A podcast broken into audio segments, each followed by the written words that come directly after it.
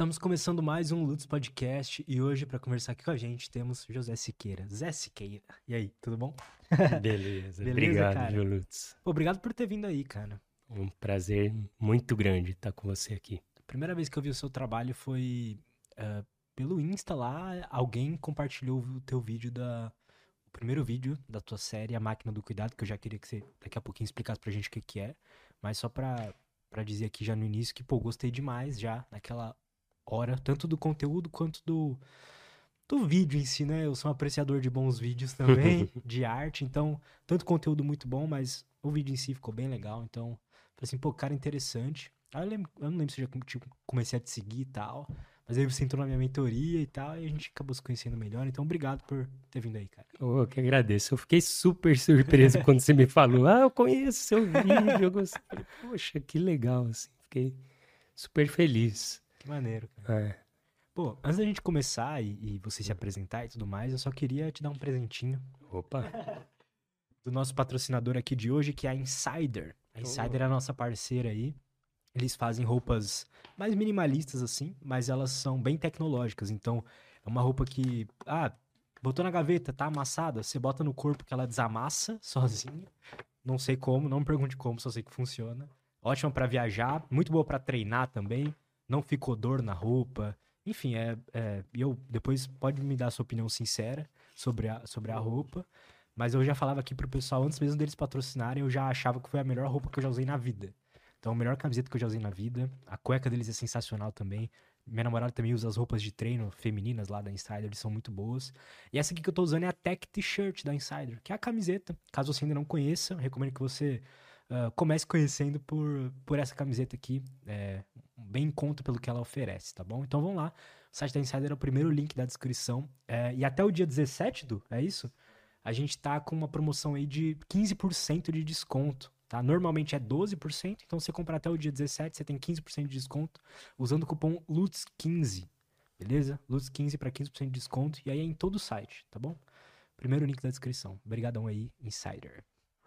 Eu depois agradeço. Me fala, depois me fala o que, que você acha. É, eu ouço falar tão bem dessa é. camiseta. Falei, pô, onde eu quero, quero comprar e tal. Então eu agradeço, que bom que eu ganhei é, Você vai ver que eu não, não tô mentindo. É realmente a melhor roupa que eu já usei, cara. Legal.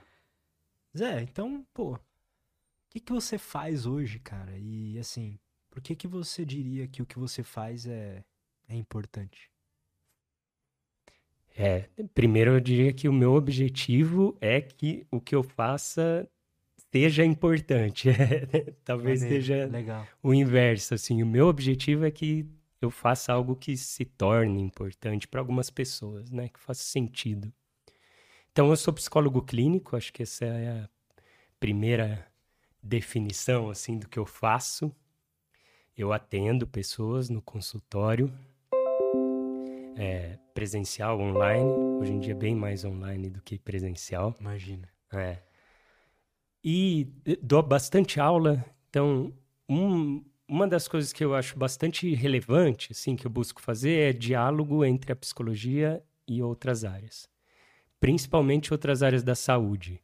Então dou muita aula para outros profissionais de saúde, médicos, fisioterapeutas, enfermeiros, é, dentista, né? e psicólogos também. É, eu gosto muito da interdisciplinaridade. Né?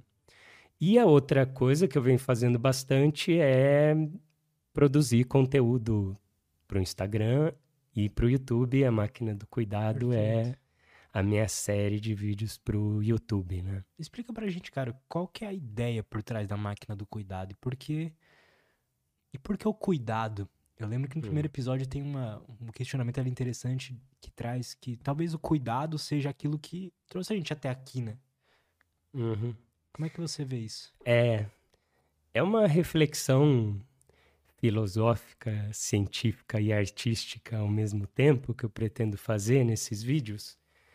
Porque como eu sempre estou fazendo esse diálogo entre a psicologia e outras áreas, eu fico me perguntando qual que é o papel do profissional de saúde. Não só o meu papel como psicólogo, mas qual que é o papel de um profissional que pretende ajudar as pessoas a viverem com mais saúde.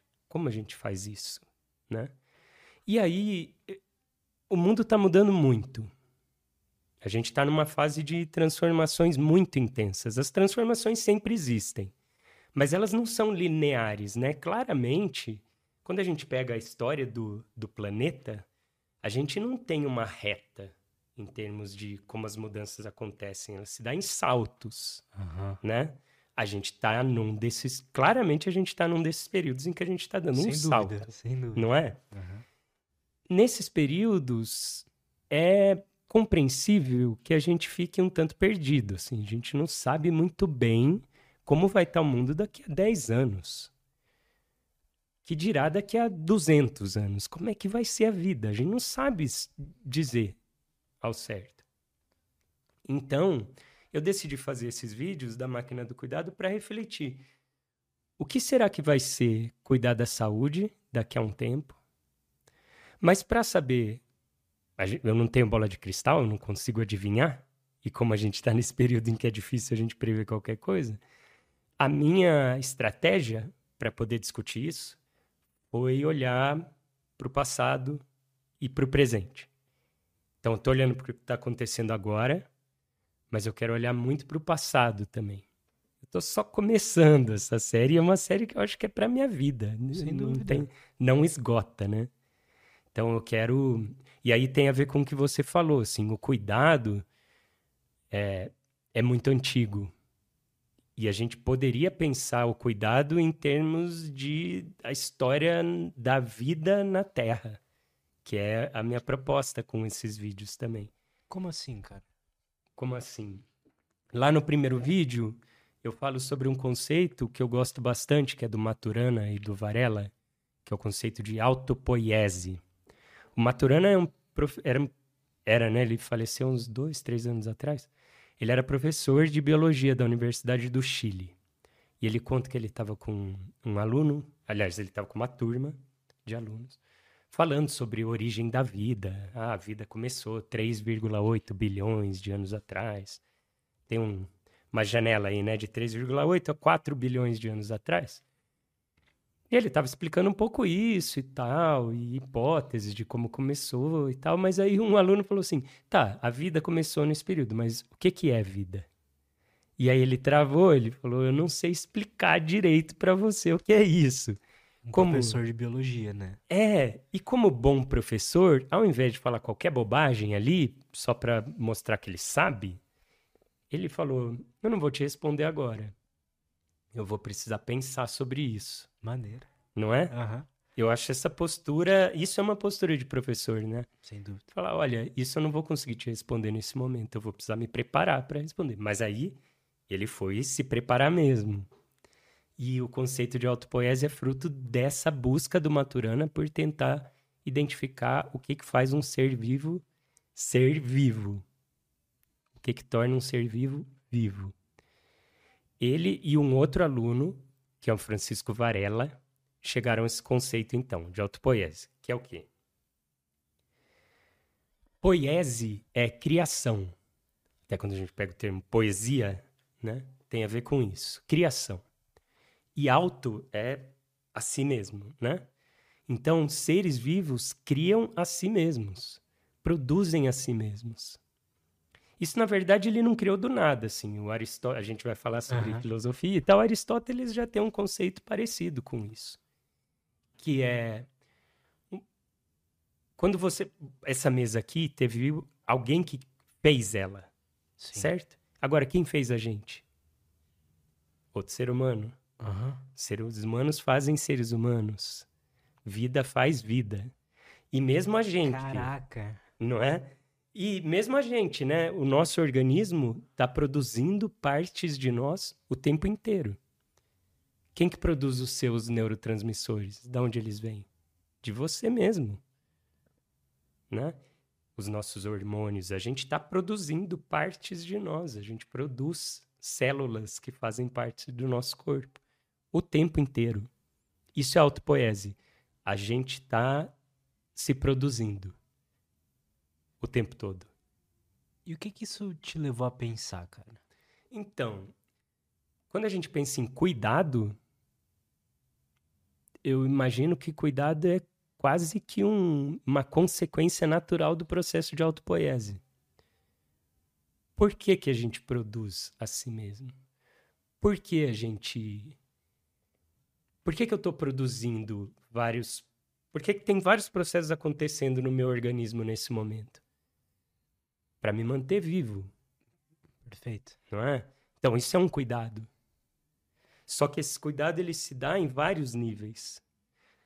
Uma célula, a vida começou com uma célula, né? Uma célula que cria uma membrana, se diferencia do meio e ali tem uma organização.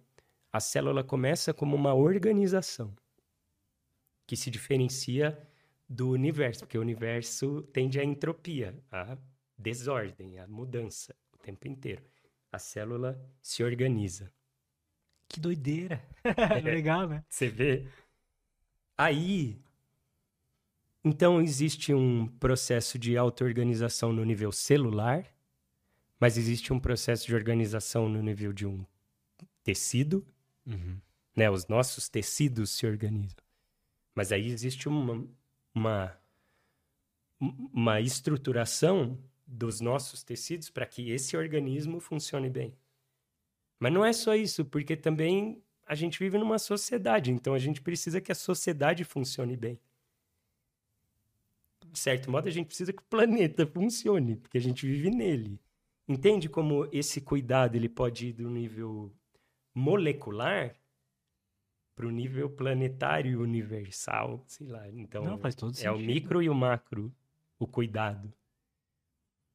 E quando o cuidado é só de uma instância, por exemplo, uma célula que quer se reproduzir mais do que qualquer outra coisa, e, e esse processo se torna desordenado, a gente tem uma doença chamada câncer, que é um processo de cuidado que se desordenou a ponto de prejudicar o sistema maior do qual ela faz parte, né? Então, o que eu quero discutir, mas falei, tô só começando, Aham. né? Ah, mas o objetivo mesmo que eu quero discutir ali nesses vídeos é isso, sim, é esse processo de auto-organização da vida na Terra e de como profissionais de saúde, agora voltando para o meu diálogo com profissionais de saúde em geral, como profissionais de saúde podem ajudar as pessoas a se cuidarem, a cuidarem desse sistema. Em- Eu, eu, eu fico perplexo o quanto a gente quer viver bem, né? Viver Uhum. feliz, mas. Porque é tão difícil fazer as coisas que, que nos levam a chegar nesse lugar, né? E são coisas de, de se cuidar, né? Hum. O problema, isso que você está falando, tem a ver com um problema que é. Não existe uma linha reta, né? De uma única forma de se cuidar. E às vezes a gente tem interesses que são contraditórios até. Por exemplo, curto prazo, longo prazo. Esse é o mais claro. Às vezes, se cuidar é ter uma experiência prazerosa, agradável no curto prazo. É bom, a gente quer. Sim. Nem sempre isso vai ajudar no longo prazo, né? A gente sabe. Por outro lado, às vezes ter uma experiência desagradável no curto prazo, a gente estava falando antes de começar a conversar aqui ao vivo, que é, é aprender a tocar, por exemplo, é uma experiência desagradável no começo. Mas se você passa por isso no longo prazo, te dá um prazer enorme. É muito difícil fazer esse cálculo, né? O, qual é qual é a melhor forma de agir? Será que existe isso mesmo, né, cara? Porque assim. Hum, hoje em dia, pelo menos no, na bolha que eu vivo, e acho que a gente tá na mesma, a gente se cuidar, pra gente, pelo menos pra mim, é, pô, dormir bem, se alimentar bem e me exercitar, por exemplo. E talvez evitar coisas que disturbem. Existe essa palavra? o perturbe. Perturbem, é, é disturbing mesmo, né? Que perturbem essas, essa, esses aspectos aí. Só que eu me pergunto se às vezes isso, pelo eu fico pens- pensando comigo mesmo isso. Será que esse processo de eh, de performar bem em todas as áreas possíveis é a melhor forma de se cuidar mesmo, sabe? Será que às vezes eu não preciso de um pouco mais de caos nesse, nesse negócio todo? Ótimo ponto. E por isso que eu falei para você que eu adorei o tema da nossa conversa hoje, que é filosofia e ciência. A ciência não vai conseguir responder tudo.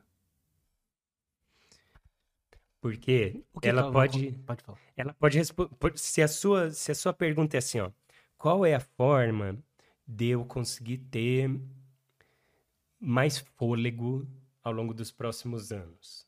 A ciência pode responder. Atividade aeróbica e tal. Qual a forma de eu diminuir risco de doença? A ciência responde. O que a ciência vai ter dificuldade de responder? Para que, que eu quero isso? Que tem a ver com o que você falou. Verdade, né? né? Para quê? A ciência não, a ciência não, não tem como função discutir para que a gente está fazendo isso. E aí eu fico me perguntando assim, ah, eu sou psicólogo. Aí eu, eu me pergunto, qual é o meu objetivo como psicólogo? É diminuir sofrimento? Mas para quê? Porque às vezes a gente vai sofrer. É diminuir sofrimento a qualquer custo? Qual é. O que é importante para cada um dos meus pacientes, sabe? Eu preciso primeiro saber isso. E isso não vai ser um ensaio clínico randomizado duplo cego que vai me dar. Isso vai ser o contato com outro ser humano, né? Então eu posso aprender muito com a filosofia, posso aprender muito com a arte, por isso que eu tento sempre fazer esses diálogos, né? Que a gente aprende muito com formas de conhecer o mundo diferentes, né? Sem dúvida. Antes eu fazia uma pergunta aqui que era. Eu fazia sempre no final, mas hoje eu fiquei pensando sobre isso, que era. Eu perguntava ao pessoal, pô, então qual que é o sentido da vida, né? Eu perguntava. Mas e aí você trouxe um, algo, ah, qual que é o meu objetivo como psicólogo, né? Hum. E eu pelo menos vejo, agora eu tô vendo que faz mais sentido perguntar, pô, em vez de qual o sentido da vida, qual que é o objetivo da vida, sabe? Porque daí dá pra gente pegar algo meio geral para todo mundo, sabe? Qual que é o objetivo da vida, do estar vivo? Entende? Para que que a gente o que que a gente pode fazer com isso sabe? para valer a pena ou para trazer felicidade, né? O que, que você acha, cara? Ótimo ponto esse. Porque às vezes a gente acha, quando a gente pergunta o sentido da vida, me parece que a gente está buscando encontrar uma coisa, né? E aí eu sempre. Tem um, tem um filme do Monty Python que chama O Sentido da Vida. E o Monty Python é genial, né? Porque eles passam, acho que o filme tem uma hora e meia. E em momento nenhum eles falam nada sobre o sentido da vida. Quando chega perto de falar alguma coisa do sentido da vida, acontece uma coisa inesperada que a conversa muda completamente de rumo. E é justamente esse ponto, assim, não tem, né? Não tem um. Né? Ou não Foi tem sentido. Ou não tem sentido, né? É uma, uma das maneiras de você pensar sobre isso é achar que não tem sentido. Mas vai ter gente que vai falar tem vários sentidos. E vai ter gente que vai falar tem um sentido, é esse. Só que se você perguntar para outra pessoa, ele vai falar outra. Então a gente não vai ter uma experiência comum, unânime, de encontrar o sentido. E tem aquele filme também do O Mochileiro das Galáxias, uhum. que eles passam décadas tentando. É um planeta lá, que eles passam décadas tentando construir uma máquina que vai falar qual é o sentido da vida, né? E passa um tempão, e aí finalmente a máquina está pronta. E para inaugurar a máquina, eles fazem uma baita festa. Então estão centenas de milhares de seres de vários planetas ali comemorando. E agora a gente vai descobrir. Caraca. Aí colocam lá a máquina para funcionar. E a máquina é, solta uma informação só, que é 42. é genial isso, né? 42. O que, que você faz com essa informação, né? Qual o sentido da informação agora? Exato, aí o que, que é 42? Leva a outra pergunta, né? E esse tipo de conversa é muito comum da gente acabar indo para explicações que são circulares mesmo. Assim. Qual o sentido da vida? Ah, 42. O que é 42? É o sentido da vida. Não, vai chegar em lugar nenhum se a gente quiser encontrar um ponto. Agora, talvez uma pergunta interessante para a gente se fazer é: o que, que faz sentido para mim? O que, que faz a, a minha vida valer a pena? O que, que dá sentido para essa vida que eu tenho? E não é uma pergunta para a gente responder acabou, porque isso muda também. Talvez o que dá sentido para mim agora é diferente do que dava sentido para mim 20 anos atrás. Falei para você, né? 20 anos atrás eu estava tocando muito. Minha música era 90% da minha vida, assim, né? Hoje em dia é diferente. 20 anos atrás eu não imaginava que eu ia ser psicólogo. Então, acho que essas per são perguntas para a gente manter vivas com a gente. É válido não se importar muito com isso, você acha? Pode ser perigoso num certo nível? Qual, qual pode ser o perigo? Ah, essa vida não tem sentido, para que, que eu vou fazer qualquer coisa, sabe? É, Ou para que, que eu tô aqui? Deixa eu pular do prédio. é perigoso. O niilismo total, né? Dá medo disso. E, e, e esse é um dos pontos que eu trabalho em terapia, assim, quando a pessoa chega nesse ponto. Não, mas pra quê? Mas tem uma outra maneira de olhar pra esse pra quê. assim. Não tá pronto, né? Claramente não tá pronto pra essa pessoa, assim, não tem algo pronto. Então, meu convite pra você é: vamos construir junto alguma coisa que possa dar sentido? Vamos buscar. Só que eu já alerto, assim, não é fácil. Então, o que eu quero é quero estar junto de você nessa busca. A gente vai vendo juntos isso, sabe? Porque é, eu, eu entendo o que você falou. É algo preocupante a gente chegar num ponto de, nossa, então nada faz sentido.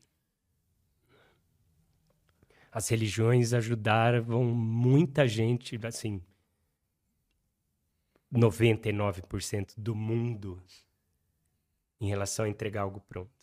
Para muitas pessoas ainda a, a religião ajuda muito nisso, né? Já tem Sim. um sentido. Mas para algumas pessoas não tem isso, né? E aí a gente precisa. É, para algumas pessoas, pelo menos pra mim, quando chegou a ciência, ou pelo menos pra mim, tá, pessoal? E eu respeito todas as reli- as religiões, respeito todas as crenças, mas quando quando passou a existir ciência e, e, digamos assim, entre aspas, fatos comprovados, eu meio que não consigo mais ter uma crença em algo que não é. Tipo, eu não consigo mais ter uma crença só por ter, sabe? Uhum. Em algo. não precisa. É, exato. Se você tiver, tá tudo bem. Sim. Mas não, eu não acho que precisa. O ponto é. Você sabe que existe algo maior que você, não sabe? Essa não é uma pergunta simples, eu sei. Mas eu vou te explicar o que eu quero Ótimo. dizer com maior. Te incomodou quando eu falei maior que Incomodou. você. Mas pensa, maior que você. É, o seu bairro é maior que você. É maior que eu. O planeta é maior que você. É maior que eu. É, nesse sentido que eu falei maior que você, Sem entende? dúvida. Então, quando a gente pensar algo maior, a gente pode pensar em algo como Deus e tal, tá tudo bem para quem para quem essa linguagem vai fazer sentido e vai ajudar. Mas mesmo que para pessoa que de repente não acredita em uma religião específica, dá para saber que a vida não, não é algo não é só você assim, não, não é algo individual e que né, não dá porque essa coisa do nada importa também tem um pouco de uma experiência fechada, né? Verdade. Porque se olhar para o outro, olha o que a gente está construindo aqui junto, por exemplo. Para mim isso é muito significativo, Né? mim também. não é? Eu poderia estar fechado em casa lendo e tal, mas não é a mesma coisa. E Isso que a gente está fazendo aqui, para mim, é muito maior do que eu lendo, Sem dúvida. não é? Porque a coisa se coloca em movimento, eu aprendo com você, você aprende comigo, as pessoas que estão assistindo vão aprender, vão dar feedback pra gente. Só de gente cresce tanto com isso, né? Era o que os filósofos faziam, né? Ficava discutindo. exato, exato. O Sócrates não gostava nem de, de escrita, né? Ele não escreveu nada. E ele achava aquilo meio bobagem, assim. Hoje em dia a gente acha o livro o auge da, da cultura, né? Sócrates fala, acha, é, o Sócrates achava isso menor, assim, do tipo, ah, o pessoal tá escrevendo umas coisinhas lá e tal, mas não é isso que faz a mudança mesmo. Porque para o Sócrates o conhecimento se dava no encontro no encontro ali com as pessoas, debatendo, sabe? É o diálogo mesmo, né? Só que ele perdeu de vista uma coisa. Agora a gente está falando sobre ele. Se não fosse o Platão escrevendo, a gente não ia saber. Então, Verdade. que bom que o Platão desobedeceu o Sócrates e escreveu, mesmo Sócrates não acreditando que isso tinha muito sentido. Isso é uma coisa fascinante, né? A, a, nós, seres vivos, humanos, cri... a gente criou um, um método de guardar informação, né? De, de tirar esses choquinhos elétricos que estão aqui no nosso, no nosso cérebro e transformar isso em, em, palavras, em informação, em conhecimento. E que sem isso a gente não teria essa, esse, esses saltos que você falou, né? Talvez teria, Lutz, mas em um grau muito, muito, muito menor. Porque nós não somos os únicos seres vivos que se comunicam, né? Tem comunicação, tem muitos tipos de comunicação diferentes entre os seres vivos. Estou me lembrando agora de um, um paciente meu que me mandou esse vídeo um dia, que é da, do canto da baleia. É fascinante isso. Meus pacientes me conhecem, né? Eles já sabem isso que você vai gostar. E eu adorei mesmo. Porque era um estudo em que eles analisavam o canto da baleia. E aí, nos grupos, bom, baleias são mamíferos, né? Então, é, nos grupos da, de baleia, né, nas sociedades, não sei se a gente pode falar sociedade de baleia, mas naqueles pequenos grupos de baleia, os cantos se repetem, são padrões de um grupo. O canto é o mesmo, com muito pouca variação. E quando tem contato de um grupo com outro, geralmente os cantos são similares. Eles identificaram algo que eu achei fascinante.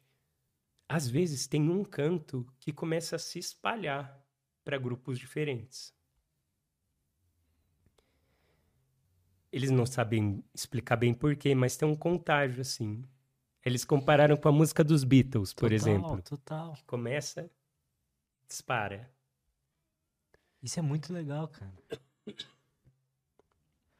É demais. Mas por algum motivo a gente vê a nossa comunicação como mais complexa, mais interessante, né? É, é, e, e por bons motivos, é, né? exato. Por bons motivos. Mas o legal é de saber que tem uma característica interessante ali, porque quando você fala assim, ah, por algum motivo a gente considera a nossa comunicação diferente, é porque a nossa comunicação é muito mais flexível do que os outros animais. O que a gente está fazendo aqui é impensável para qualquer outro animal, né? Mas o legal é, é, de ver que a comunicação da baleia tem uma certa flexibilidade, né? Essa coisa de uma de repente uma música começa a influenciar outros grupos e eles acompanham às vezes é, a influência é continental assim. O negócio começa na África e vai parar na Oceania quase. Se espalha nesse nível. Então são será que são cantos literalmente tipo, músicas entre aspas para eles algo assim? É, é, a gente eu gosto de chamar de música. Eu gosto de chamar de música porque é um padrão né e, e é o que a gente faz. É um pouco o que a gente faz. Só que a nossa comunicação levou a gente para um nível muito, muito, muito mais complexo, muito mais flexível. Porque formiga, formiga se comunica, né, uma com a outra. Elas se tocam e aí trocam substâncias químicas que indicam qual o papel de cada uma, o que cada uma tem que fazer ali no grupo, né? Só que a formiga faz o que a formiga faz, elas vão estar ali fazendo, Verdade. né? A gente não, a gente muda de ideia, a gente, ah, não, e se a gente fizer tal coisa melhor, discute. A linguagem é algo muito incrível, né, cara? É. Essa, essa tecnologia que a gente desenvolveu é, é muito foda. É, a gente tá produzindo sons com a boca, né? Não, a gente tá se entendendo, né, cara? Isso é Então. bizarro. É bizarro. Cara, eu fico viajando às vezes. Quando eu tô conversando com alguém, começa a falar umas coisas, aí sai tipo, sei lá, às vezes eu tô falando, sai uma coisa burra ou sai uma coisa inteligente, mas eu tô ali, tô ali falando, eu não consigo encontrar, tá, onde que tava isso na minha cabeça e agora eu tô falando, sabe? Aham. Quando a gente tá falando, a gente não tá primeiro pensando e depois falando. Né? A gente tá falando já o pensamento. É, é, É mas é, a gente, é, isso, isso é legal que você acabou de falar, porque a gente não tem a menor noção de como a gente faz 99,9% das coisas que a gente faz. Você não sabe como você anda, você não sabe me explicar assim, como é que você faz? Ah, eu mexo a perna, como é que você mexe a perna? né? Então a gente acaba. é, e, e- e o pensamento tem esse padrão mesmo, né? Parece que o pensamento aparece pra gente, né? A gente não tem controle sobre o pensamento que vai aparecer. Ele é meio automático, né? Ele é total. Ele é total automático. E isso, dependendo do tipo de pensamento, é um, é um grande problema, né, cara? Tem pensamento que atrapalha, né? Tem pensamento que ajuda e tem pensamento que atrapalha. Aí é o ponto. Como é que a gente lida com o pensamento? Porque quando a gente acredita muito no que a gente pensa, vem um pensamento que atrapalha e a gente acredita nele. Mas a- esse pensamento, ele também não foi você que produziu ele, né? Ele tem uma coisa bem maluca aqui. O pensamento ele vem de fora para dentro. A gente aprende a pensar da maneira com que a gente pensa, Verdade. não é? Então, às vezes vai chegar um é, vai chegar uma paciente no meu consultório que vai dizer: "Eu sempre ouvi dos meus pais que eu não fazia nada direito. Que eu não terminava nada que eu começava." E aí esse pensamento vai estar ali como uma repetição daquilo, sabe?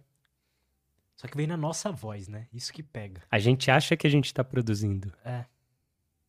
Porque a gente transforma em algo, a gente internaliza, assim, né? Acaba ficando algo nosso. Ou a gente aprende a acreditar tanto no que está brotando que a gente acha que é nosso. Eu fico me perguntando, cara.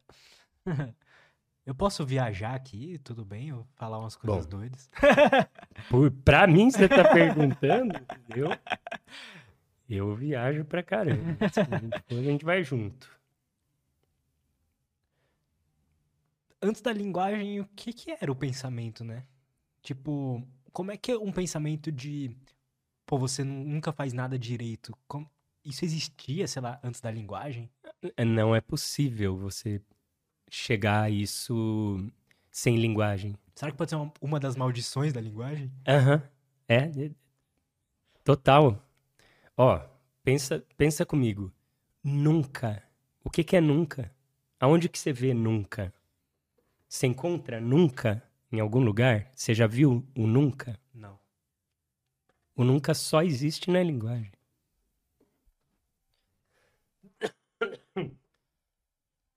O nunca é uma abstração, né? Muitos, pouco, grande, pequeno, certo, errado, é tudo abstração. E abstração a gente faz através da linguagem, dos, dos símbolos, né? Eu gosto muito de uma teoria sobre comunicação, sobre linguagem, chama RFT. Que é a teoria das molduras. Teoria das molduras relacionais. Relational Frame Theory. Eles buscam entender comportamentalmente como isso acontece, como esse aprendizado acontece. É uma teoria baseada na, no behaviorismo, assim, no Skinner. De como é que o ser humano desenvolve esse aprendizado. Que é, a gente vai aprendendo a relacionar coisas.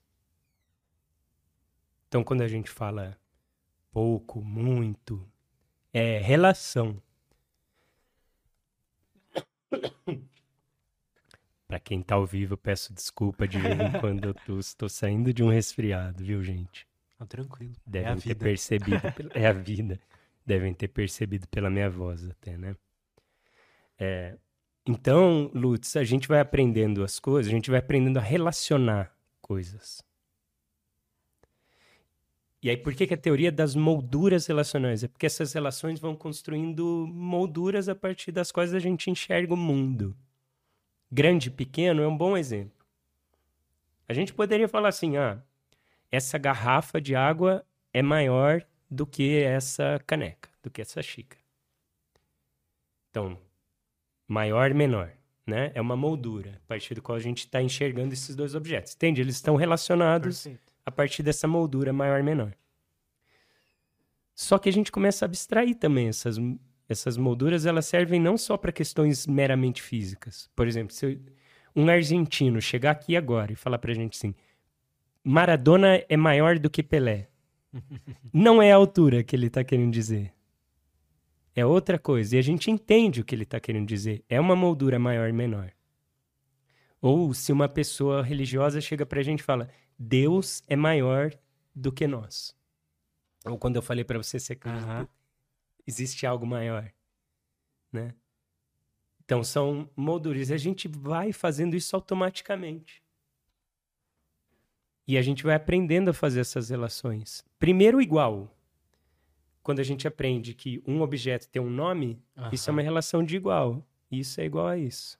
Total, quando a gente é né? é bebezinho, ah, o que, que é isso aqui, filho? É, Exato. Ele não sabe ainda. Maçã, maçã, maçã. E é justamente no, na RFT, o primeiro exemplo é maçã. Você acabou falando o exemplo que eles dão inicial de como se aprende. Maçã. Que doideira. E, ma e maçã é um. Maçã é um objeto que tem dispara muitas outras relações, né? Se eu falo agora maçã, que, que, que relação que vem? Veio a árvore, veio, a Apple. veio a Apple, Beatles. Verdade. Total. Adão. Adão e Eva, ia falar isso. Newton. É muito, maçã tem muita relação. Vai ver, foi por isso que foi. bateu aqui na minha cabeça como primeiro exemplo. Talvez, porque é uma palavra bem curiosa, né? Todas são, sim, todas disparam. Porque o que, que acontece? Isso que a gente acabou de fazer com a maçã, a gente olhou um pouco para redes relacionais a partir de uma palavra. Total. Disparou uma rede de relações. E a gente poderia ir embora aqui, né? Que aí fala a maçã, fruta, aí fala torta de maçã. Aí lembro da minha avó que fazia torta de maçã. Minha avó que morava em Birigui, não sei. Minha avó não, tô dando um exemplo, sim, sabe? Sim. E ela fazia torta de maçã. A gente vai longe nessas infinito. redes. É infinito. E são redes de relações arbitrárias. Isso é interessante. Que é diferente de um sinal. Porque se a gente se a gente pegar, por exemplo, a, a fumaça, falar ali tem fogo, ali é uma relação física. A gente não está falando desse tipo de relação, né? Uhum. Quando eu faço isso para você, não tem nada aqui que indique de alguma forma positividade. Assim, isso é uma mera convenção, é arbitrário. A gente convencionou. A palavra maçã não tem nada de maçã nela. A gente convencionou que essa palavra. Sem dúvida. Se relaciona ao objeto. Entende por que é arbitrário? Porque não está na palavra. É uma convenção. É, só que o curioso é aí como a linguagem é absurda, né, nesse sentido. Só de falar maçã, parece que ela tá aqui. A gente traz para cá. Verdade.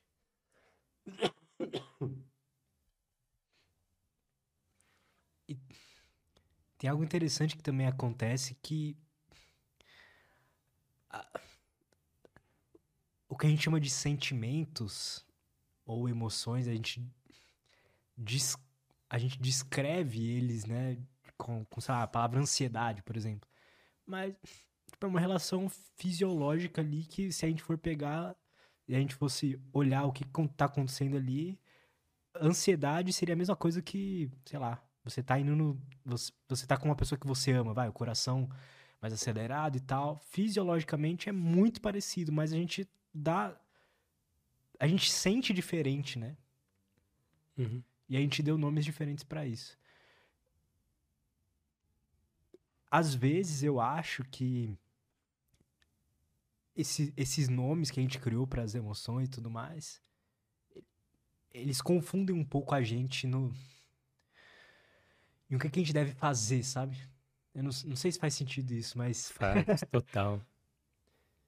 Eles podem confundir. Podem confundir, exato. Podem confundir. Podem ajudar também. Podem ajudar. Mas o que você falou é, é, é eu concordo 100%. Assim, o nome do sentimento não envolve só o que está acontecendo fisiologicamente, envolve muitas outras coisas.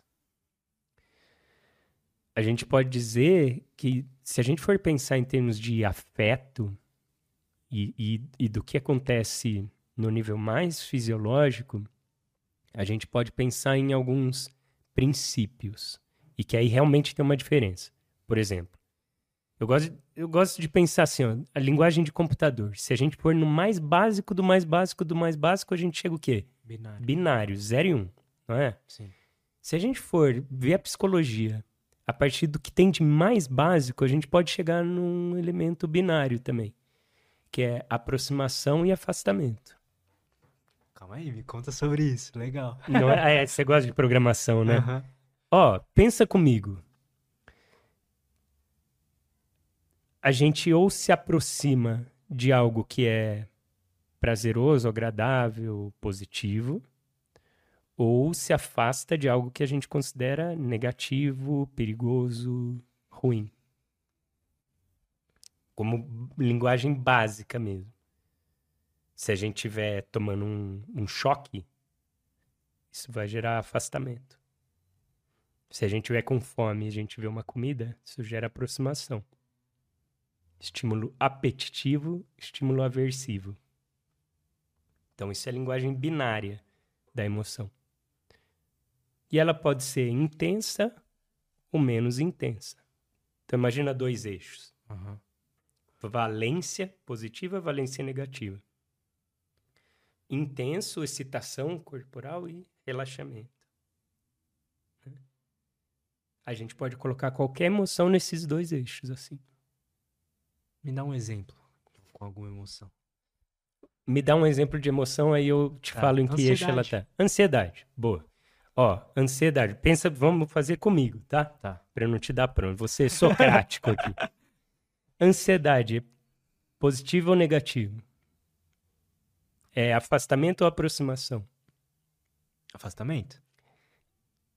É, Né? a- a- é- é- essa emoção foi difícil porque também existe aquela ansiedade que as pessoas falam assim: ah, eu tô ansioso que eu não vejo a hora de chegar. Aí é Sim. mais aproximação. Mas eu entendi qual é a ansiedade que Sim. você está dizendo. Vamos olhar para essa ansiedade É verdade. de afastamento, que é uma ansiedade de. Eu vi o, o Fábio Perim falando sobre isso outro dia, fez sentido para mim, que ele falou ó, ansiedade positiva, ansiedade negativa, porque é verdade, às vezes a É gente fala, eu tô verdade, ansioso sim, porque eu quero que Vai chegue acontecer logo. algo legal, sim. Mas, mas eu entendi que você está se referindo a essa ansiedade negativa de, de alguma coisa ruim pode acontecer, né? Sim. Então isso claramente é negativo, né? A gente quer se afastar de sentir isso, sim. né? Excita o corpo ou promove relaxamento? Excita. Excita. Boa. Fala mais uma, só pra gente comparar.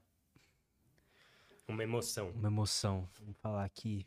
Ah, Bem-estar é uma emoção? Não, né? É, bem- bem-estar está mais relacionado a essa valência É, sim. positiva, né? Sei lá, depressão, então. Tristeza. Pronto, tristeza. Bo- ótimo exemplo, tristeza. Porque tristeza é valência positiva ou negativa? Negativa. Negativa. A gente não gosta de sentir tristeza, beleza. É, excita o corpo ou relaxa o corpo? Relaxa. Relaxa, entendeu? Relaxa nesse sentido de menos excitação. Sim. Que é diferente de se a gente tiver relaxado pro bem-estar, tipo, pessoa que É meditou, verdade. fez relaxamento.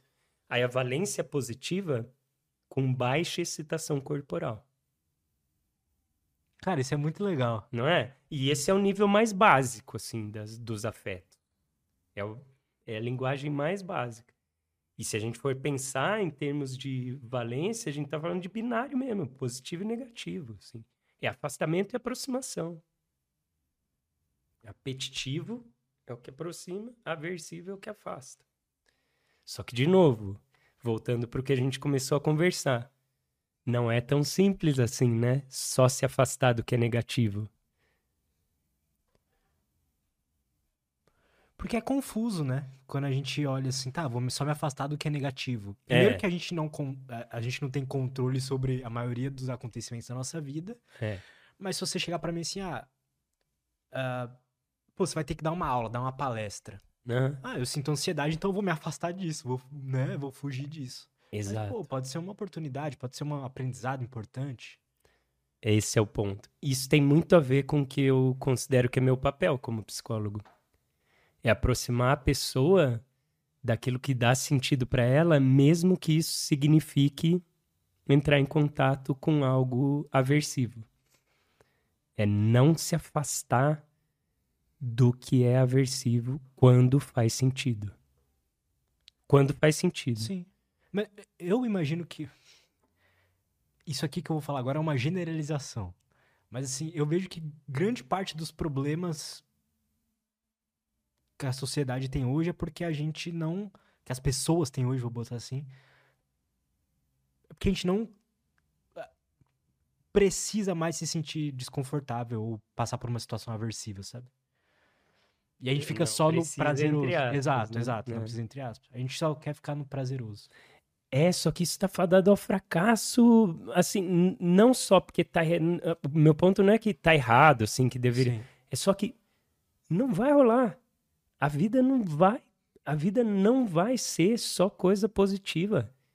Não tem a menor possibilidade disso acontecer. É uma ilusão muito grande. Porque a vida não é assim. Todo mundo sabe, não é? Isso, eu não tô falando uma grande um grande insight aqui e tal. Todo mundo sabe. A gente vai morrer, as pessoas que a gente ama vão morrer. A vida tem, sei lá, às vezes coisas. Essa eu fui no mais extremo, mas, sei lá, fiquei resfriado nessa semana. Mó assim, é ruim, né? Chato pra caramba, né? Sei lá, olho pros meus filhos e falo, nossa, e quando eles sofrerem, sabe? Nossa, dói em mim Nossa, é. né? Mas é isso, faz parte. É, tem uma vulnerabilidade própria da vida. E não querer olhar para isso é correr um risco, como você falou, assim, de querer ter uma vida super agradável, positiva e alegre, mas uma hora ou outra vai falhar, né? Sim. E aí como é que você lida com o desconforto? Eu acho que esse é um dos meus maiores defeitos. Eu acho que Hum. dá pra vida ser 100% positivo. Você acha? Sim, eu acho que é um. Ah, mas é um o que, que a sua maiores experiência defeitos. diz?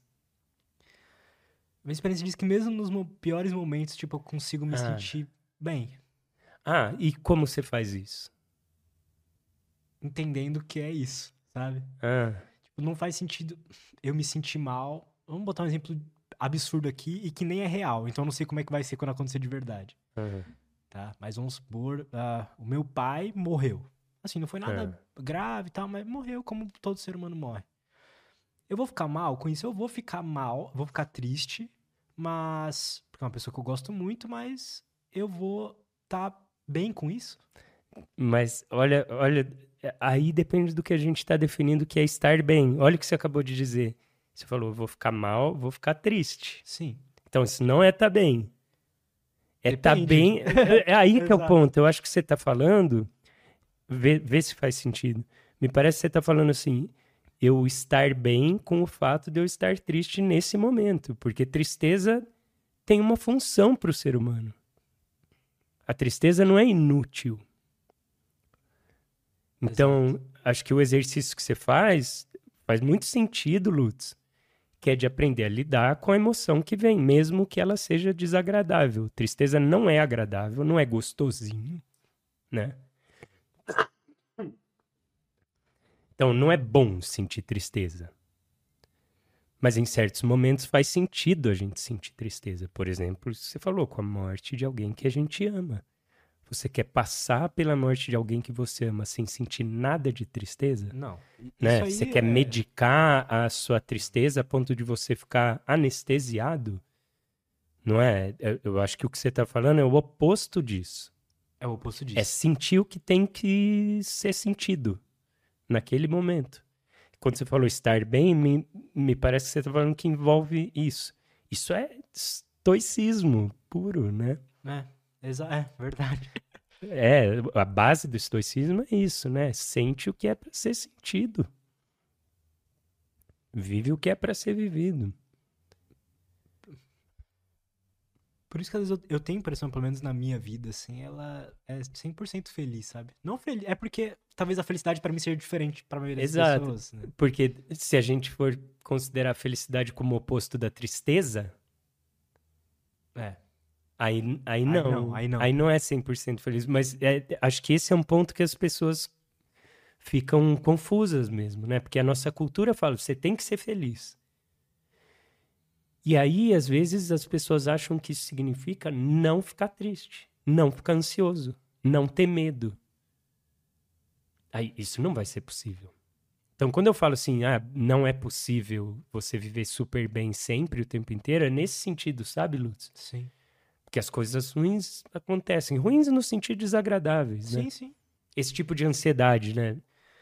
É, participar de podcast, por exemplo, é uma coisa relativamente nova para mim, né? Isso me deixa ansioso. Uhum. Eu não quero fugir dessa ansiedade. Tá tudo bem. Aí eu fico bem com estar ansioso. Aí eu, eu me preparo, eu estudo antes, eu penso mais ou menos, eu tento organizar meu pensamento antes. Eu cheguei aqui com quase uma hora de antecedência, fiquei ali no café me preparando. que legal. Ah, eu, eu saí de Campinas, estava na casa do meu pai em Campinas. Aí vim. Falei, nossa, tem. O que, que a ansiedade. Olha como a ansiedade ajuda. O que eu pensei? Tem tanta coisa errada que pode acontecer num trajeto de Campinas até Santo André. Eu falei, ah, eu vou sair muito antes. Isso é ansi ansioso que faz. Esse... Não é? é total, é ansiedade. Total. É agradável? Não. Não, cara. é chato, né? Só que imagina se eu falo assim, não, tô de boa, eu vejo no, no Waze lá e chego cinco minutos antes. Aí tem, tem pessoas um... que são assim. Então, não é bom, porque é bom. se for para algo importante na vida, um certo nível de ansiedade que faz você pensar, não, deixa eu chegar antes, me preparo ali. Não, eu vou falar um negócio aqui que talvez não, não faça sentido para muita gente. Mas meditar todos os dias e cuidar muito bem, assim, da minha, da minha saúde mental, às vezes não faz tão bem para mim. Ah. Eu vou entrar, ver se faz sentido. Porque às vezes eu fico muito calmo e, tipo assim, cara, nada importa, sabe? tipo, eu fico muito bem. Paz e amor. É. Você vê, olha o que você acabou de falar. Eu fico muito bem. Então, ficar muito bem é, também total. não é bom. Exato, Eu tô exato. te convencendo de que você não fica bem 100%, tá vendo? Exato, cara. É. Exato. Então, porque ter um certo nível de desconforto faz bem.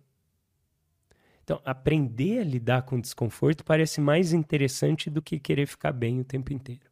Putz, perfeito. Não é? Cara. Sem dúvida. É. Sem dúvida. E, e acho que esse, por que, que o estoicismo tem sido tão debatido nos dias atuais? É que parece que eles trazem algumas questões que são importantes para os dias de hoje, pelo que você falou, assim. Parece que a, a nossa vida tem muitos confortos, assim, né? E diminui alguns desconfortos que pessoas 200 anos atrás viviam. É. Tem vantagens e desvantagens disso, é lógico, né? É bom. Eu acho que é um conforto ilusório, cara. Porque assim, Ah, é, em certo a gente sim. olha assim, não, a gente vive uma vida confortável. Mas nosso cérebro não é preparado pra viver confortável. Então ele cria problema, cria ansiedade, estresse. por- Exato. Então, tipo, não é um conforto de verdade. Exato. Esse é o ponto. Porque algum nível de desconforto vai aparecer, mesmo que você esteja vivendo uma vida super confortável. E é lógico que eu tô falando isso, mas a gente sabe que no mundo tem muita gente que vive no desconforto, não é que o mundo tá super confortável. exato. né? E aí, quando o desconforto é muito intenso, também não é bom. Eu gosto de uma frase do, do Nassim Taleb, quando ele fala de an- antifrágil, né? Que a gente tem que se preparar para lidar com o desconforto e tal.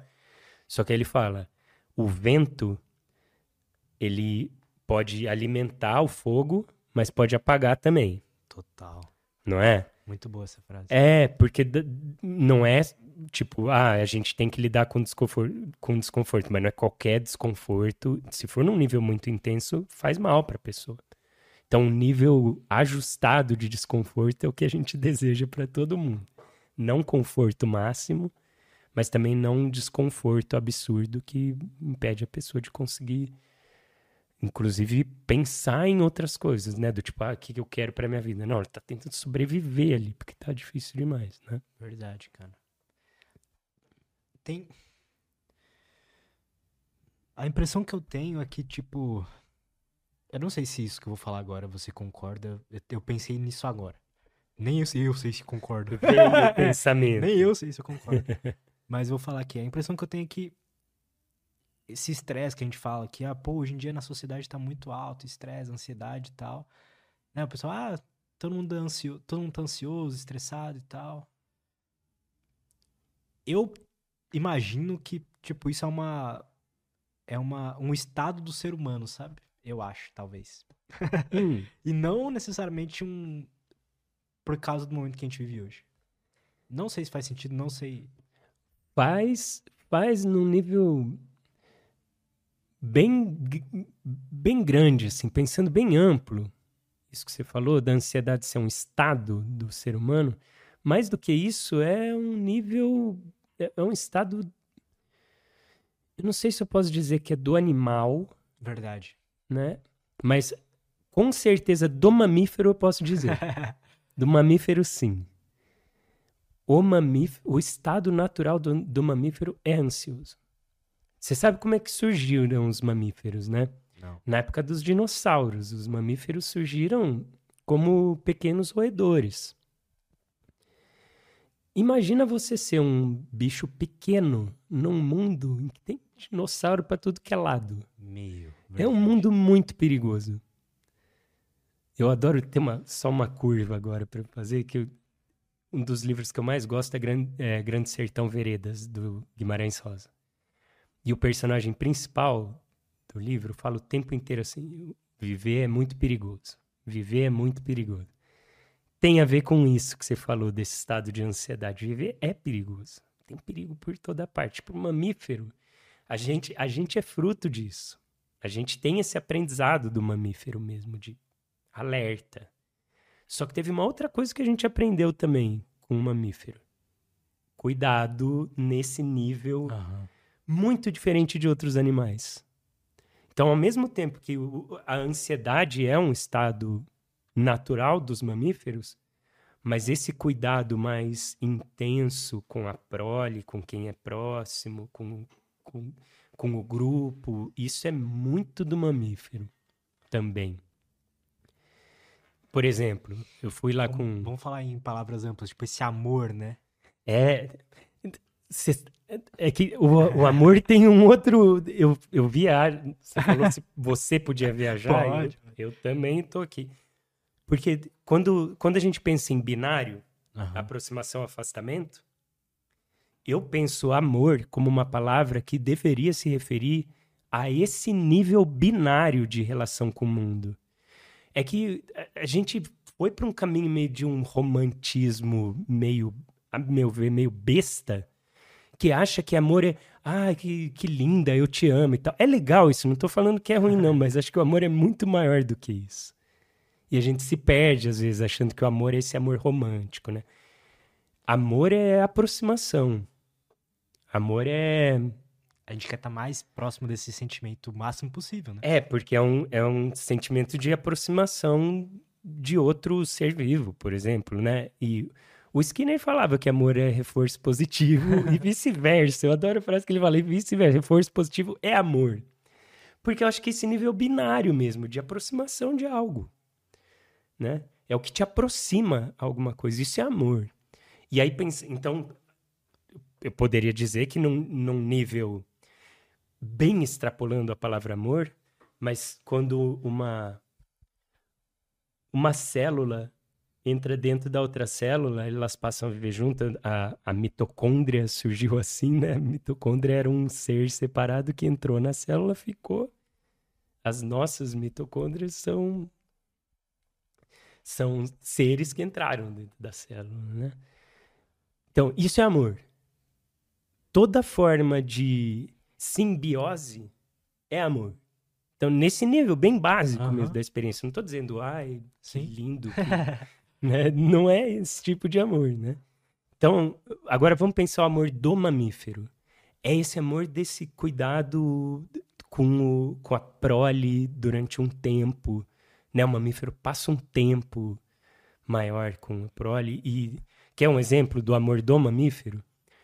Ah, eu levei meus filhos lá no Projeto Tamar, lá em Floripa, né?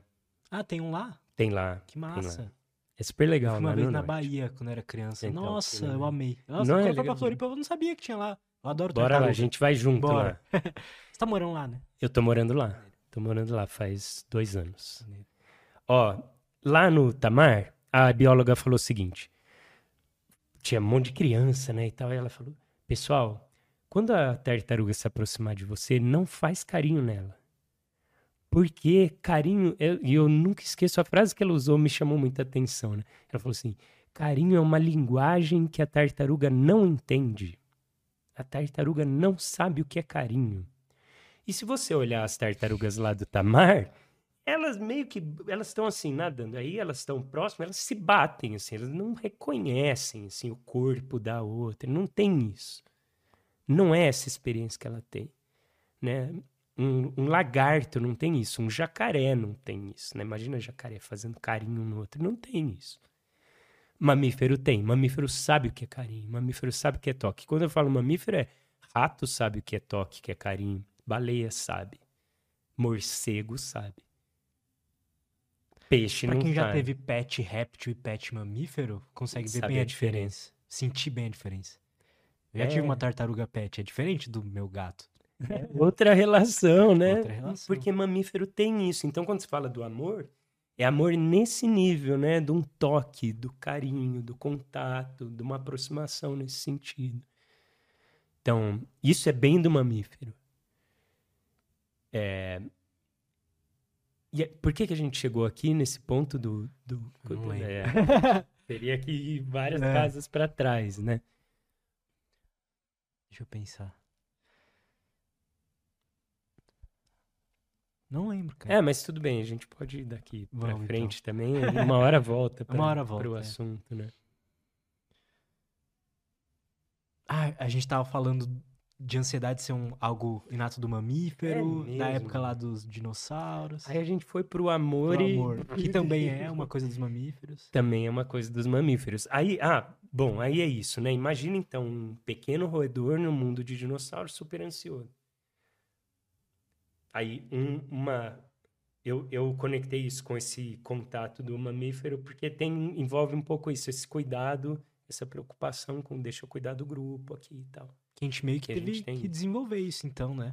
Por A causa gente teve que desenvolver isso. Só que aí tem um ponto do, da ansiedade do ser humano que aí complica pra gente. Porque a nossa ansiedade não precisa envolver nenhum perigo em potencial naquele momento ou no ambiente em que a gente está. A gente pode imaginar potenciais perigos a qualquer momento, em qualquer situação. E são infinitas possibilidades de qualquer coisa errada acontecer. São muitas. E aí o perigo do ser humano é que se você der margem para esse pensamento, se a gente, nós dois aqui, fizemos exercício e falar assim, vamos listar tudo que pode acontecer de errado agora. Nossa, a gente vai ser muito criativo. Dá muito, não é? Tipo, a gente pode falar assim: pode um avião. Eu, geralmente eu dou esse exemplo. Pode um avião errar rota e cair exatamente aqui em cima da nossa cabeça? Pode. Pode. Qual a probabilidade disso? É muito pequena, mas não é zero. Ela não é zero. Então, se a gente for listar todas as possibilidades de coisas ruins acontecerem, que não são 0%, não tem fim essa lista.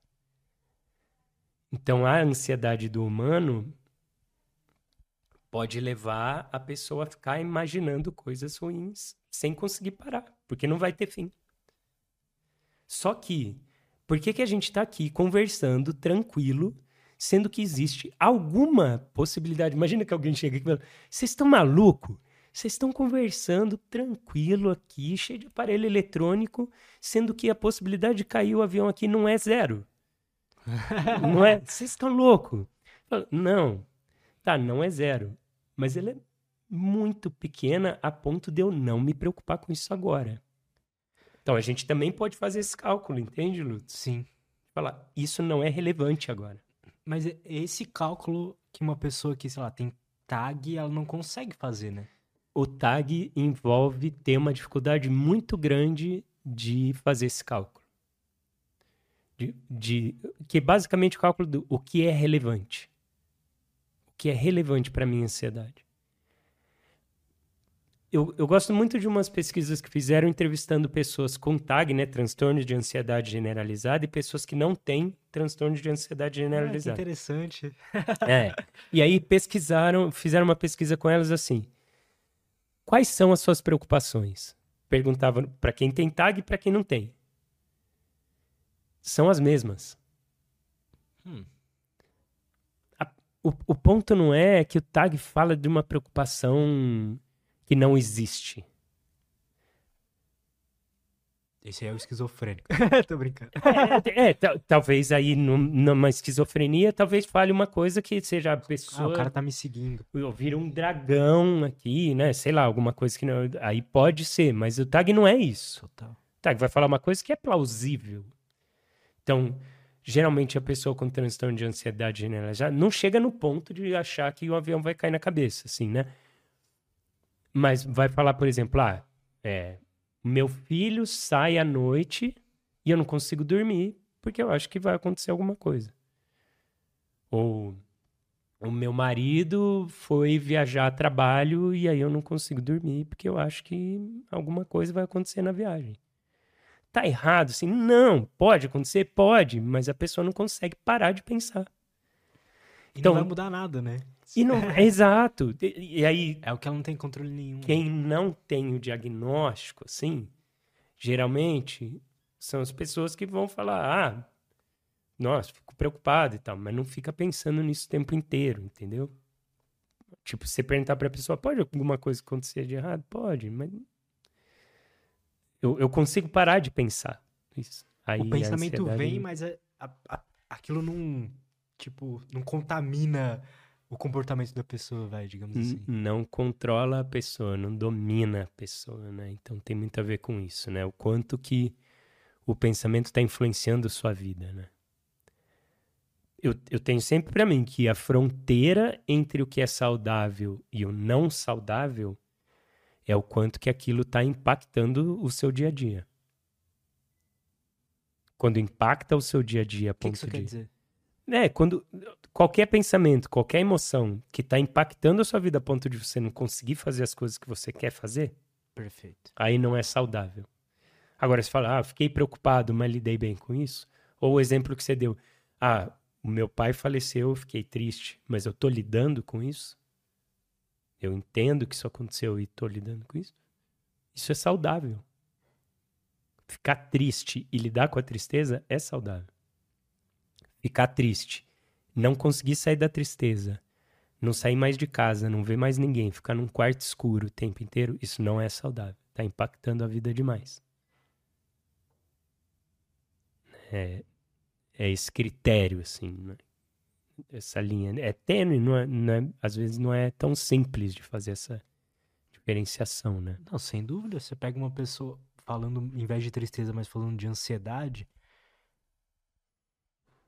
em que momento a ansiedade começa a ficar uh, não saudável, né? Quando, por exemplo, você tem, uh, sei lá, você tem um, um, sonho específico, um objetivo específico, alguma coisa que você quer fazer, e aquilo, ao invés de te fazer você trabalhar para aquilo, começa a te travar de você tomar atitudes, ter, ter decisões que vão te ajudar a chegar lá, né? Porque você quer tanto aquilo e pensa tanto sobre aquilo e tá tão preocupado com o que vai acontecer, como eu vou fazer, que aquilo trava. É isso que você falou? É porque uma pessoa, pelo menos eu me senti assim por bastante tempo. Hum. Por exemplo, ah, quero ser bom tocando violão, quero ser um, um violonista muito bom. Uh, quando você tá ali estudando e você começa a ver que é difícil, que não tá dando para aprender, vem, puta, não, será que eu não tenho talento? Será que eu não consigo? Será que eu não sou capaz? Quanto tempo vai demorar para eu ficar bom?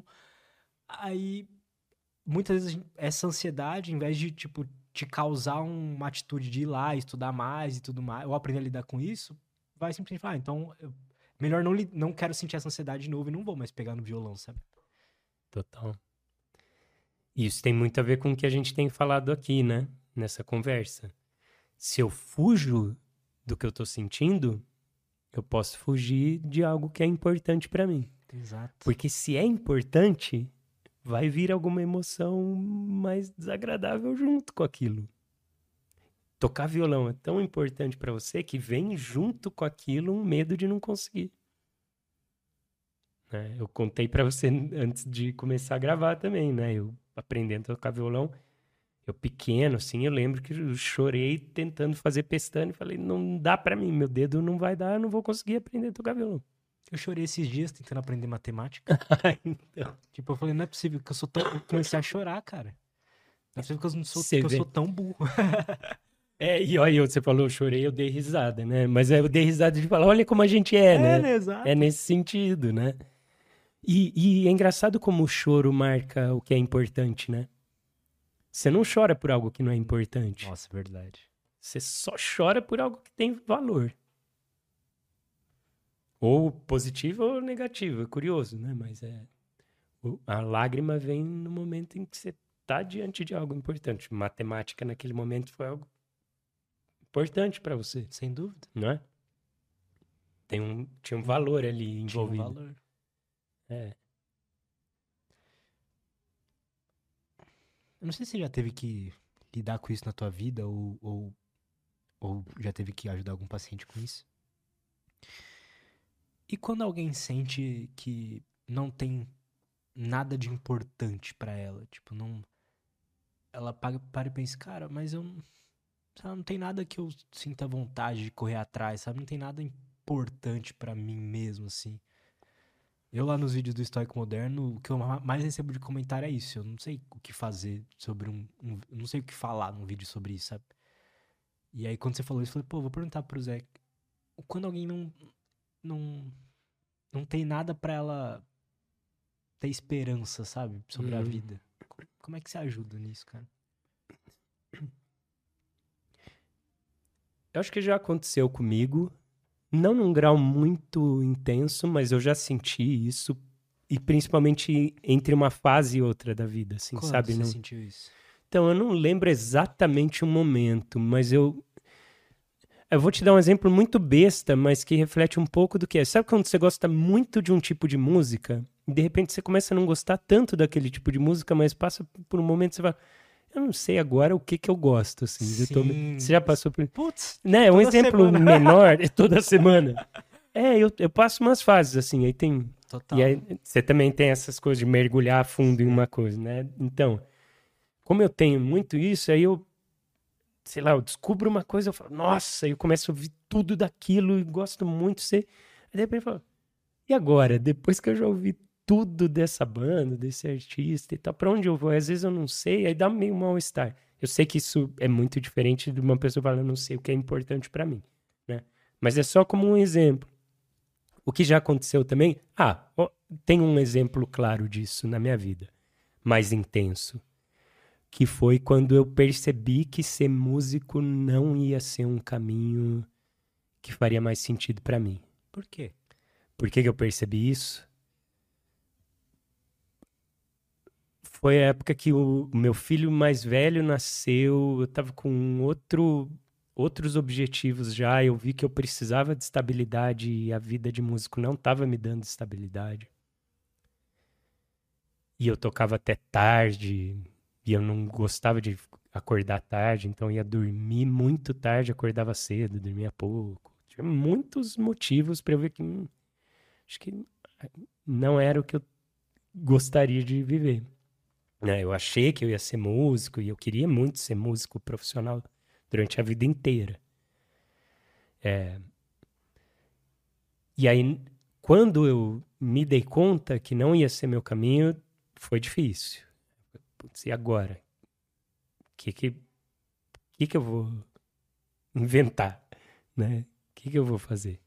Demorou para eu entender o que ia acontecer com a minha vida, assim, a psicologia me salvou em muitos sentidos, né? Mas foi uma época que eu não sabia muito bem o que que... Mas tinha, tinha algo que valia a pena, assim. Tinha meu filho, tinha acabado de nascer e tal. Não era que tava vazio. Mas profissionalmente eu fiquei sem saber o que que, o que, que fazia sentido. Né? É, eu acho que essa pergunta fica melhor quando a gente fala de profissionalmente. Porque eu, eu sinto que, pelo menos a maioria das pessoas com caráter, sei lá, quando tem um filho, ou quando, pô, tem uma pessoa que ela gosta muito, vive com uma pessoa próxima, sei lá, ela vai querer lutar por aquilo, né? É, é, é mais, mais ou menos, né? Porque se a pessoa tiver mal, por exemplo, estiver muito deprimida, pode ser que aquilo não co consiga movimentar a pessoa também. Verdade. Fala né? merda. É. Mas é verdade. Não, é, é só o jeito que a nossa cabeça funciona, viu? O jeito que você falou. Sim. É só o jeito, né? A gente fala merda porque o raciocínio vai levando a gente. Você fez um raciocínio que fez muito sentido. Mas sempre falta alguma coisa, né? Quando a gente pensa. Né? É. Merda nesse sentido, né? Sim. Que a verdade é maior do que o que a gente pensa. Exato. É, mas aí você fez a segunda pergunta que é importante. Você falou, e aí, como ajudar uma pessoa que fala, eu não sei o que, que é importante para mim agora? O, estoicismo pode ajudar muito nesse sentido também, porque se você for pegar o que os estoicos falam, não é. O que o estoico ensina não é o que é importante. Você não vê o Sêneca falando assim, ó, isso é o que você tem que valorizar. Você não vê o Marco Aurélio falando, olha, você tem que fazer isso, você tem que ser assim. Não, ele fala, esse é o processo de cuidado que a gente valoriza, esse é o processo da gente. Ele, o, o, estoico está muito mais preocupado com como valorizar do que o que valorizar. E acho que essa é uma pergunta muito mais importante. Como valorizar? É muito mais importante do que o que. Por quê? Imagina que você. Você não, imagina um ET que veio pra Terra. Ah, sou eu mesmo. Ó, o ET veio pra Terra uhum. e, e caiu numa pracinha. E nessa pracinha tem crianças brincando. E elas estão brincando de pique-esconde. E os ETs estão observando aquilo e estão muito intrigados porque todas as crianças estão querendo correr para bater na mesma árvore. Tem um monte de árvore na pracinha, mas tem uma árvore para qual todas as crianças estão indo. E aí um comenta com o outro assim: essa árvore deve ser muito especial para os humanos. O que será que essa árvore tem de diferente para merecer tudo isso? Se tiver um ser humano do lado desses ETs, a gente, por exemplo, poderia chegar para eles e falar: não é exatamente a árvore. É a brincadeira que é especial. Hum. Eles escolheram que aquela árvore seria, mas poderia ser outra. Sim. Porque o, pro pique-esconde acontecer não importa a árvore. Importa a brincadeira. A brincadeira é legal. Eles gostam. Eles se sentem bem fazendo aquilo. Então, vale muito mais, Lutz, a gente ajudar no processo de valorizar algo do que em descobrir algo para se valorizar. Interessante. Né? Agora, também Sempre é legal descobrir. Né? Sempre tem. Tá. Só que aí também tem uma coisa que é você tentar identificar uma coisa em potencial que pode ser legal. Não que esteja pronto, não precisa estar pronto. Tipo uma semente, assim, sabe? Pega a semente. Ah, essa semente é, sei lá, de uma pitangueira. Pô, pitangueira me interessa. Beleza. Depois que pegou a semente, aí o resto é o processo. Mas se você não quiser que seja pitangueira, tá tudo bem. Pega outra coisa. Pega pezinho de feijão. Pé de feijão é mais fácil de cuidar. Mas também exercita o cuidar. Cuidado. Ó, de novo Exato. a palavra, né? O cuidar. Cuidar nesse sentido, né? De o que, que você vai cultivar. Valorizar tem a ver com cultivar. Não é totalmente do nada, ou seja, tem algo que está fora. Você pegou uma semente para cultivar, né? Para plantar, para fazer a, a árvore, a planta crescer e cuidar da planta. Então, tem algo que está fora, mas tem muito do que está na nossa atitude. Né? Cara, muito legal isso. Você descreveu o que é o sentido da vida para mim. Ah, é? é. Ah. Você falando, pensando, cara, é isso. Eu gosto de ter sementes que eu cuido e elas viram árvore e depois tudo bem, eu sair daquela árvore, plantar uma outra semente e para mim esse é, é o sentido da minha vida, sabe? Que legal, você não ficar pegado à coisa que você tá cultivando. Exato. Eu gosto de cultivar. É, cultivar é legal. Então. É legal pra caramba. E, e, e, a gente pode ajudar as pessoas nesse sentido, né? O que, que você quer cultivar? Ah, não sei. Ah, então vamos experimentar. Vamos ver. Ah, não, mas não tem vontade. Ah, tá, tá tudo bem, de repente não precisa ter vontade. Experimenta e vê se você gosta. Se não gostar, não precisa fazer. Né? Mas a gente pode experimentar algumas coisas. Então, para quem te escreve e fala assim, pô, mas eu não sei o que eu gosto. Experimenta algumas coisas sem, sem pressão. É possível alguém não gostar de nada? Tipo, não, né? Não, porque seria quase que falar, é possível um computador só funcionar com zero? Não. Não é? Tem que ter zero e um, é aproximação e afastamento. Então, assim, o que que faz você se aproximar? Às vezes a pessoa só não experimentou o suficiente ainda, né? Exato. E, e, e experimentar o suficiente pode ser com coisas simples também. Não, não é. Não é pular de paraquedas. Não precisa um ser. Pode, pode ser, ser, mas não precisa ser. Pô, violão, cara. Violão é uma coisa relativamente simples. É um toco de madeira com uma corda esticada. E que prazer que dá, não dá, Lutz? De você ir aprendendo, assim, nós dois que gostamos. Pô, um prazer incrível e um prazer que não depende de nada. Violão é incrível porque você não depende de nada, assim. Ah, aquele fala, ah, o que, que você levaria para uma ilha deserta? Tipo, eu levaria um violão. O violão é um ótimo companheiro. Sim. É um companheiro maravilhoso. É tipo uma bola de meia de um menino, né? Que quer jogar bola. Assim, não precisa de mais nada. Você tá ali, tem um violão. Você gosta de tocar? Eu, se deixar, eu fico horas. Já fiquei muito, assim, sozinho, tocando, experimentando, curtindo o som, né, que o violão faz, assim. Tá tudo bem, né? Lembra que eu te falei da, das questões em relação à ciência e à filosofia, né? Uhum. Você vê que essas coisas que a gente está conversando envolve ciência, mas a ciência não vai responder sozinha tudo isso, não é? Eu acho que ela cria um campo fértil. Muito fértil, né? Se assim, você fala, ah, você tem que dormir bem, tem que se alimentar bem e se exercitar. Eu acho que é um campo muito fértil para você poder escolher o porquê que você faz as coisas, né? O que que você quer fazer. Eu acho que sem esse básico, entre aspas, básico, que a ciência traz, é. As coisas também não valem muito a pena, sabe? Porque eu me pergunto, você gosta muito de arte também. Você eu imagino que você gosta muito de fazer arte também, de ser um artista. Você gostaria de ser um artista, tipo, que só sofre fazendo a sua arte? Tem muitos que são assim, né? Tipo assim, pessoas que só conseguem fazer músicas quando tá na merda. Escritores que só conseguem escrever, tipo, virando noite, fumando cigarro e bebendo. Eu, por mais bela que seja a obra daquele escritor, pega o Bukowski, por exemplo, coisas assim, que eu nunca li, então eu falei agora só pra parecer inteligente, mas eu sei da história dele. mas assim, já vi vários vídeos. Você pega esse cara, tipo, ele fala, não, isso aqui é um ato de sofrer. Tipo, ele não tava. Eu, pelo menos, eu não gostaria de ser esse tipo de artista, sabe? Eu gostaria de ter um bem-estar enquanto eu faço a arte, não sacrificar a saúde mental em prol da arte. Apesar de muitas artes boas serem, terem sido feitas assim.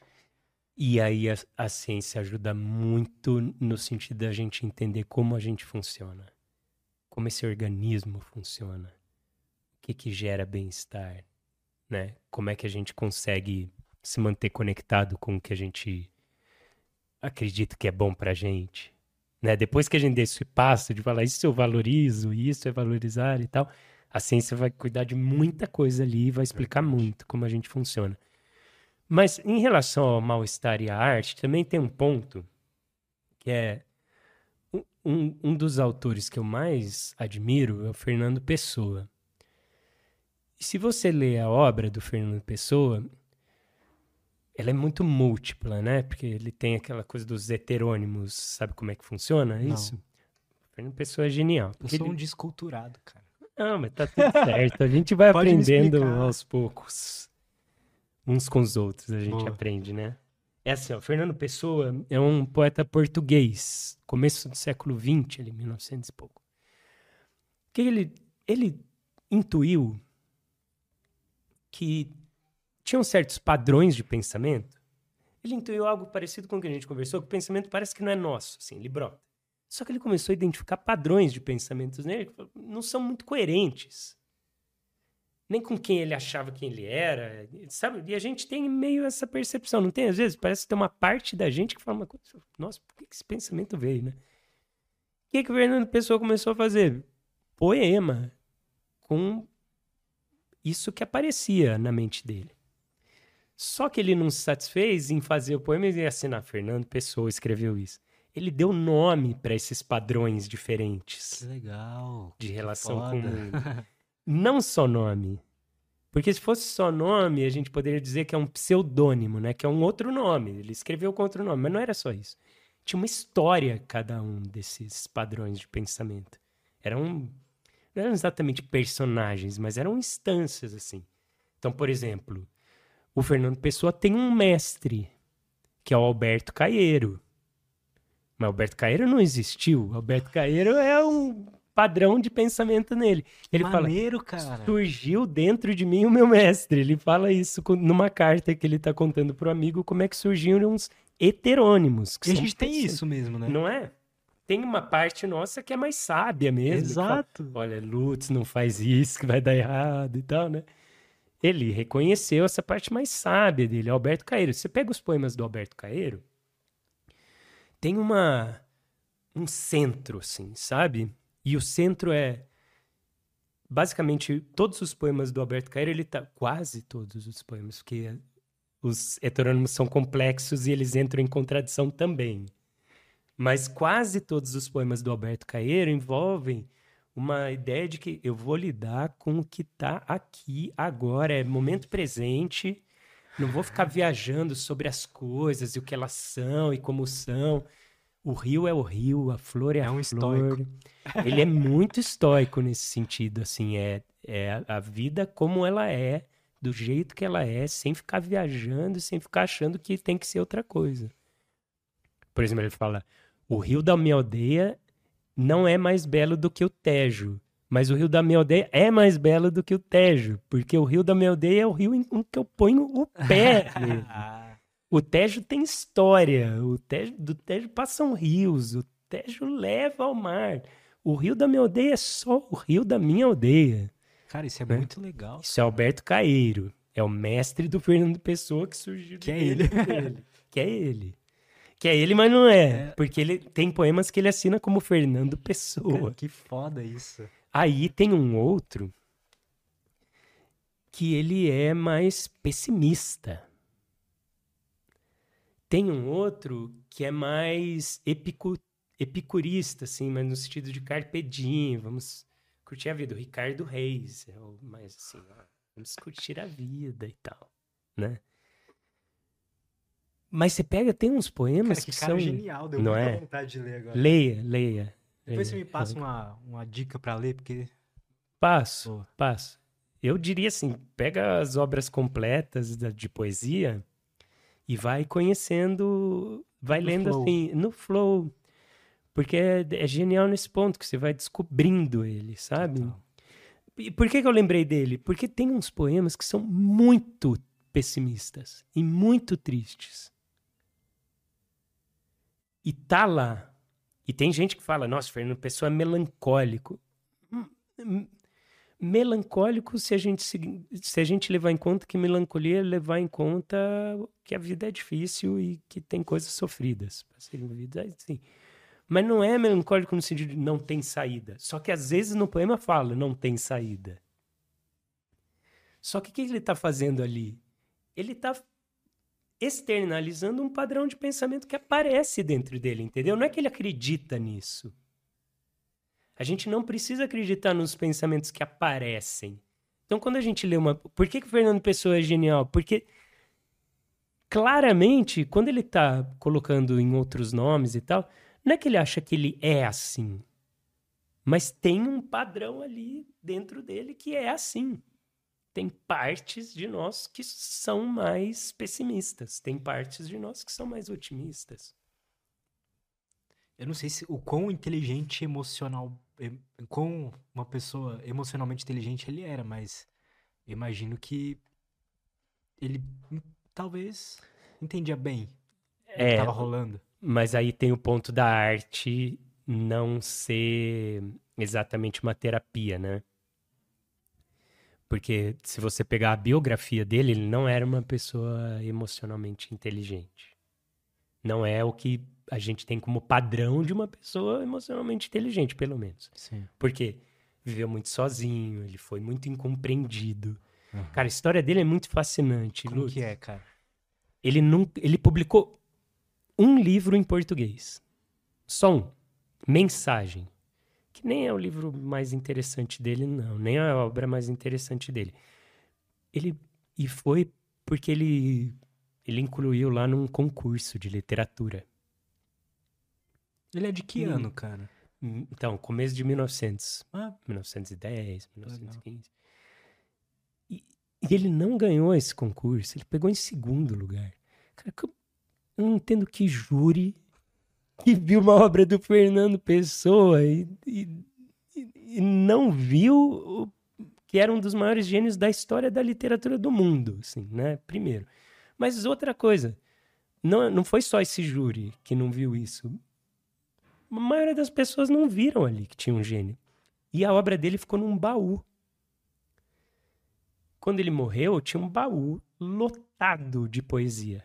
O que a gente conhece do Fernando Pessoa hoje, tava tudo nesse baú. Ninguém Nunca- tava lendo, ninguém tava vendo que era genial. Uns amigos liam.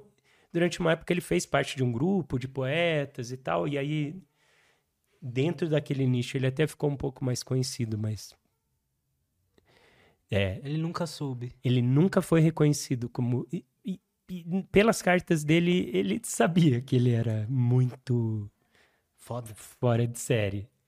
Ele, ele sabia, só que ninguém mais acompanhou ele assim, entendeu? Isso nos ensina algo também, né? Tipo, Imagina pô, se esse baú nunca tivesse sido aberto. É. Desculpa, eu te, eu te Não. cortei. Isso nos ensina algo de tipo. Para o Fernando Pessoa, ele ficou em segundo lugar no concurso, né? E tipo, a gente se cobra tanto. E a gente é uns bosta.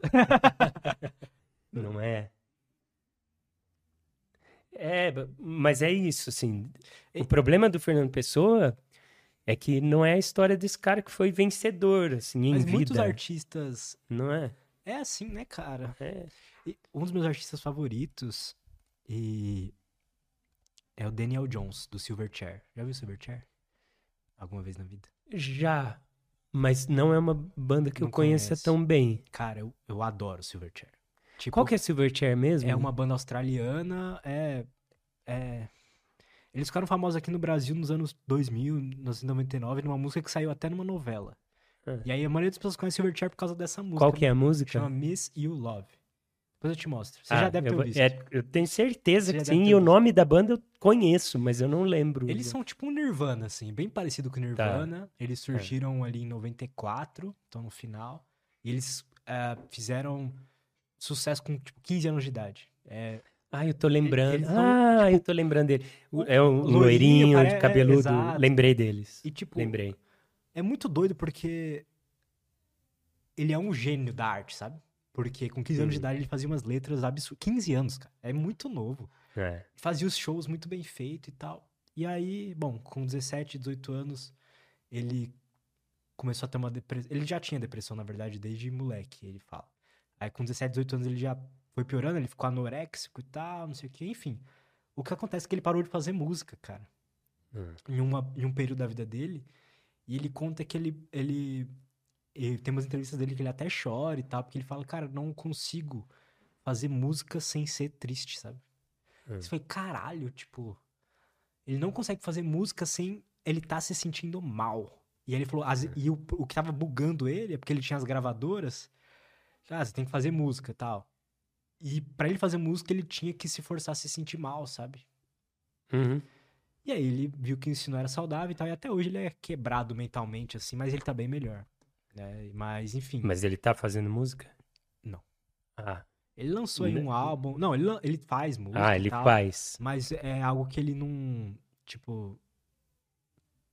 Ele não quer mais, sabe? Aham. E isso.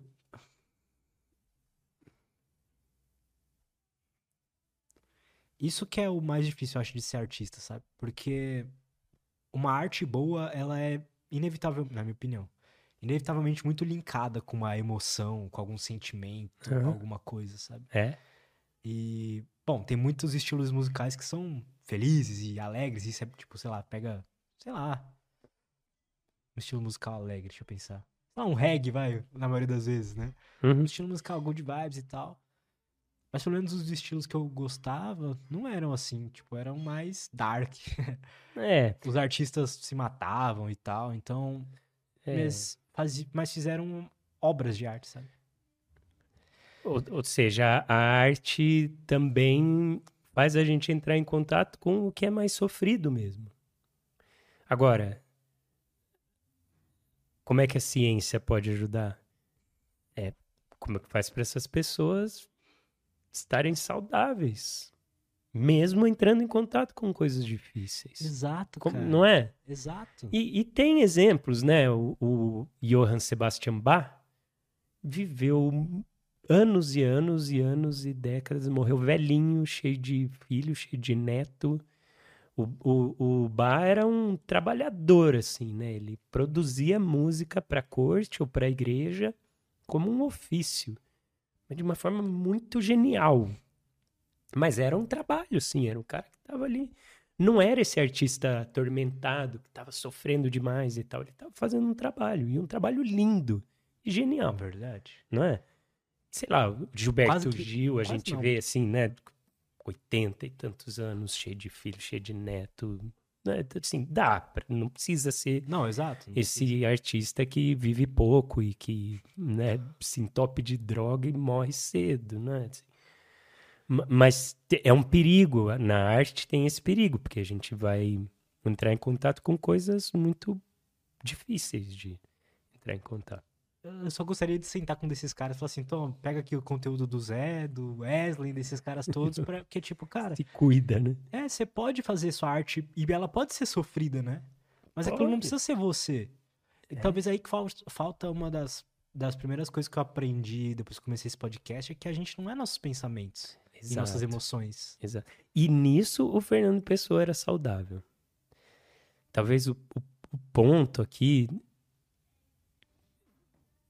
Tô, né, tô tentando imaginar como é que foi pro Fernando Pessoa, mas ele viveu muito isolado e talvez é porque a sociedade também não estava entendendo o que ele estava fazendo, né? Verdade? E eu não sei o quanto que ele conseguiu mostrar também se eu fosse terapeuta do Fernando Pessoa. Imagina que doideira. Não é? Eu poderia. Eu acho que o que eu ia querer trabalhar com ele seria isso, assim, de como é que. O que quer dizer ser, muito, ser isolado nessa história dele? O que, que significa? Tipo,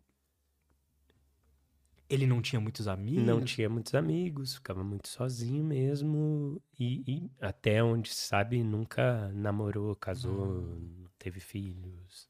Isso não necessariamente tinha é ruim, pouco. né? Não necessariamente é ruim. é- É que aí de novo tem o fato de que nós somos mamíferos. então, Ah, assim, então é- sozinho, sozinho, sozinho, sozinho, é ruim de base para um ser humano.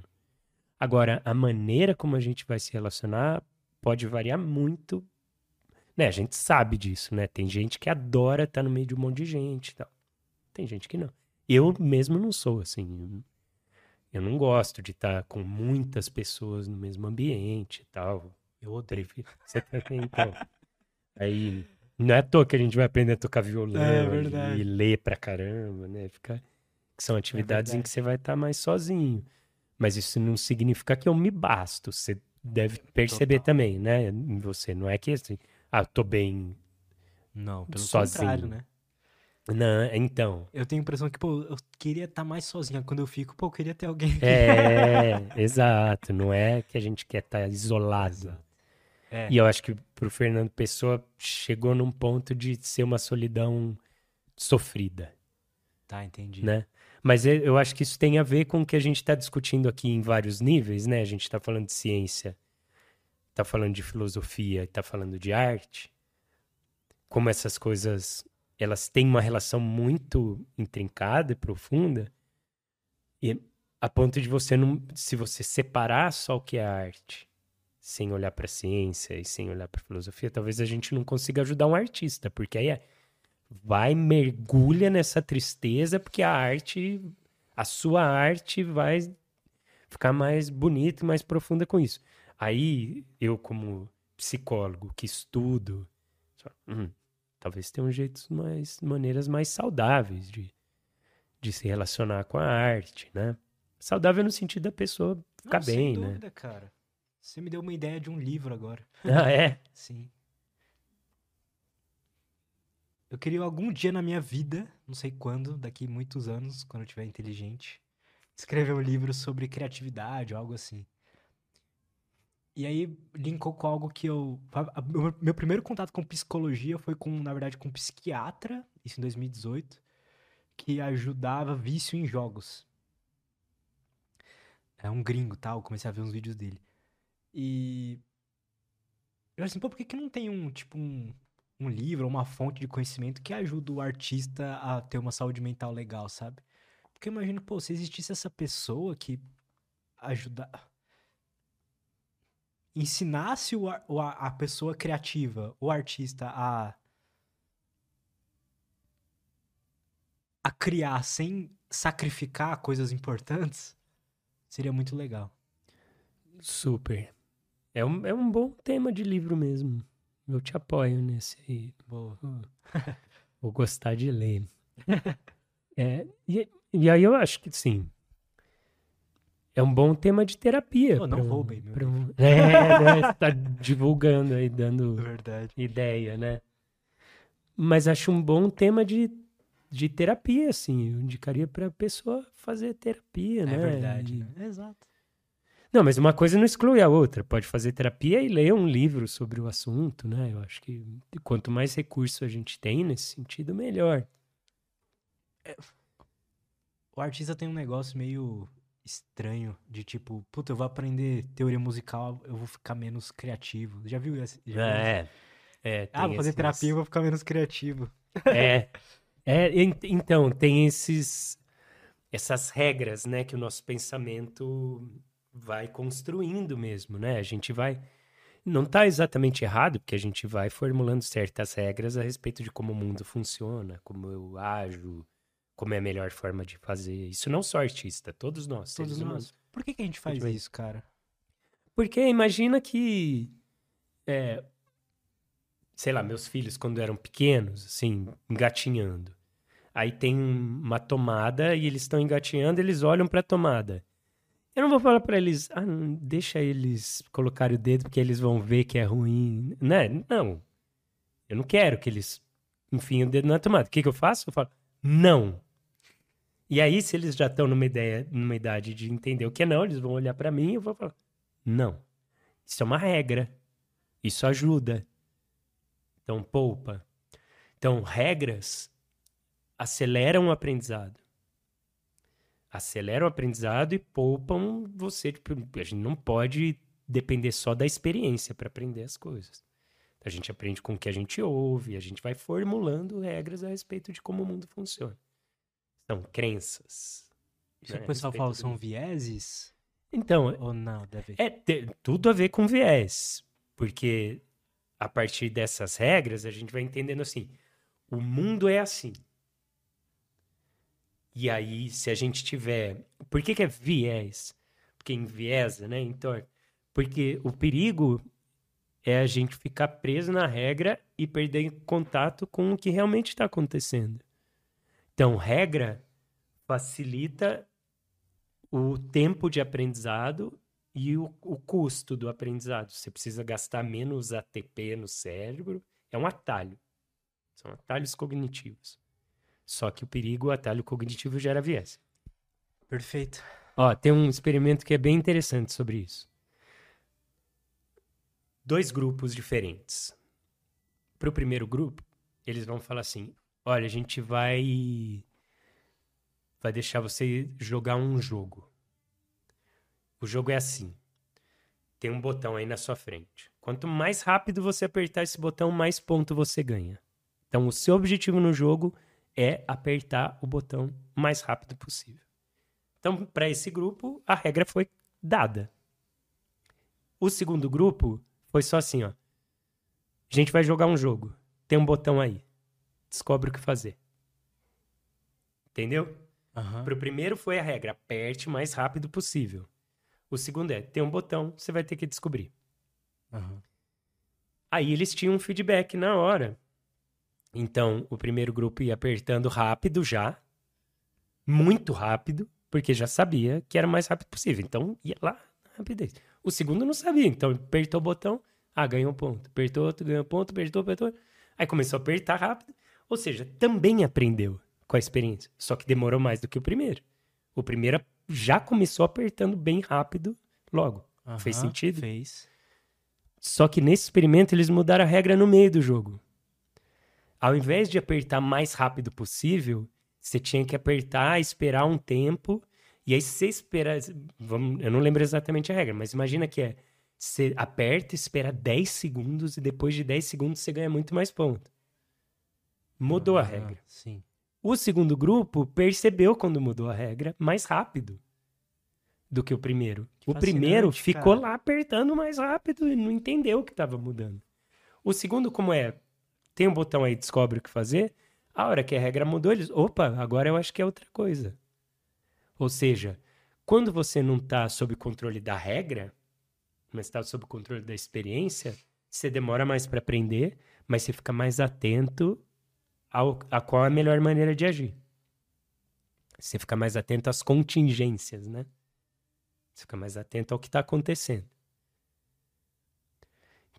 Então, isso tem a ver com essa. A gente cria várias regras do, do tipo, esse artista que fala: para eu fazer uma obra bonita, eu preciso estar sofrendo miseravelmente. E ele acha que isso explica como ele produz. Tem um certo sentido? Tem, porque entrar em contato com emoções difíceis pode ajudar na criatividade e, e a obra de arte pode ser, inclusive, uma maneira de você lidar com isso. Né? Não significa que você tem que estar sempre sofrendo demais para poder produzir qualquer coisa que seja interessante. É aí que tá o erro, né? O erro é você acreditar na regra e não experimentar se eu fosse o terapeuta do, do, do, do guitarrista do Silverchair, eu falaria: vamos experimentar outras formas de você criar. No começo vai ser horrível, porque você não vai saber o que fazer. Mas de repente você pode descobrir um outro jeito. Top experimentar e ver o que, que funciona no seu caso. Né? Total, cara. Então, acho que tem a ver com isso, né? A gente tem Aí, aí voltando para a filosofia, isso é socrático, né? A base do Sócrates é essa, que a gente tem uma capacidade de se auto-enganar imensa. A gente se engana muito. Só que a gente acha que a gente sabe das coisas. A gente tá aqui no podcast falando de várias coisas que a gente, né? Parece que a gente é sábio. É nada, tem um monte de coisa que a gente não sabe, não é? Sócrates estaria rindo da gente aqui, né? Porque é isso, a gente sabe um pouco. Não é que a gente não sabe nada do nada. A gente sabe um pouco sobre o mundo, sobre as coisas. Mas tem uma infinidade de coisas que a gente não sabe. A gente tem um monte de viés. Eu tenho, você tem. Né? E Sócrates tinha. Só que o Sócrates sabia que ele tinha muitos vieses. E tem muita gente que não sabe. Exato, cara. Então, é. sabe a história dele com a com a história de que ele era o homem mais sábio da Grécia?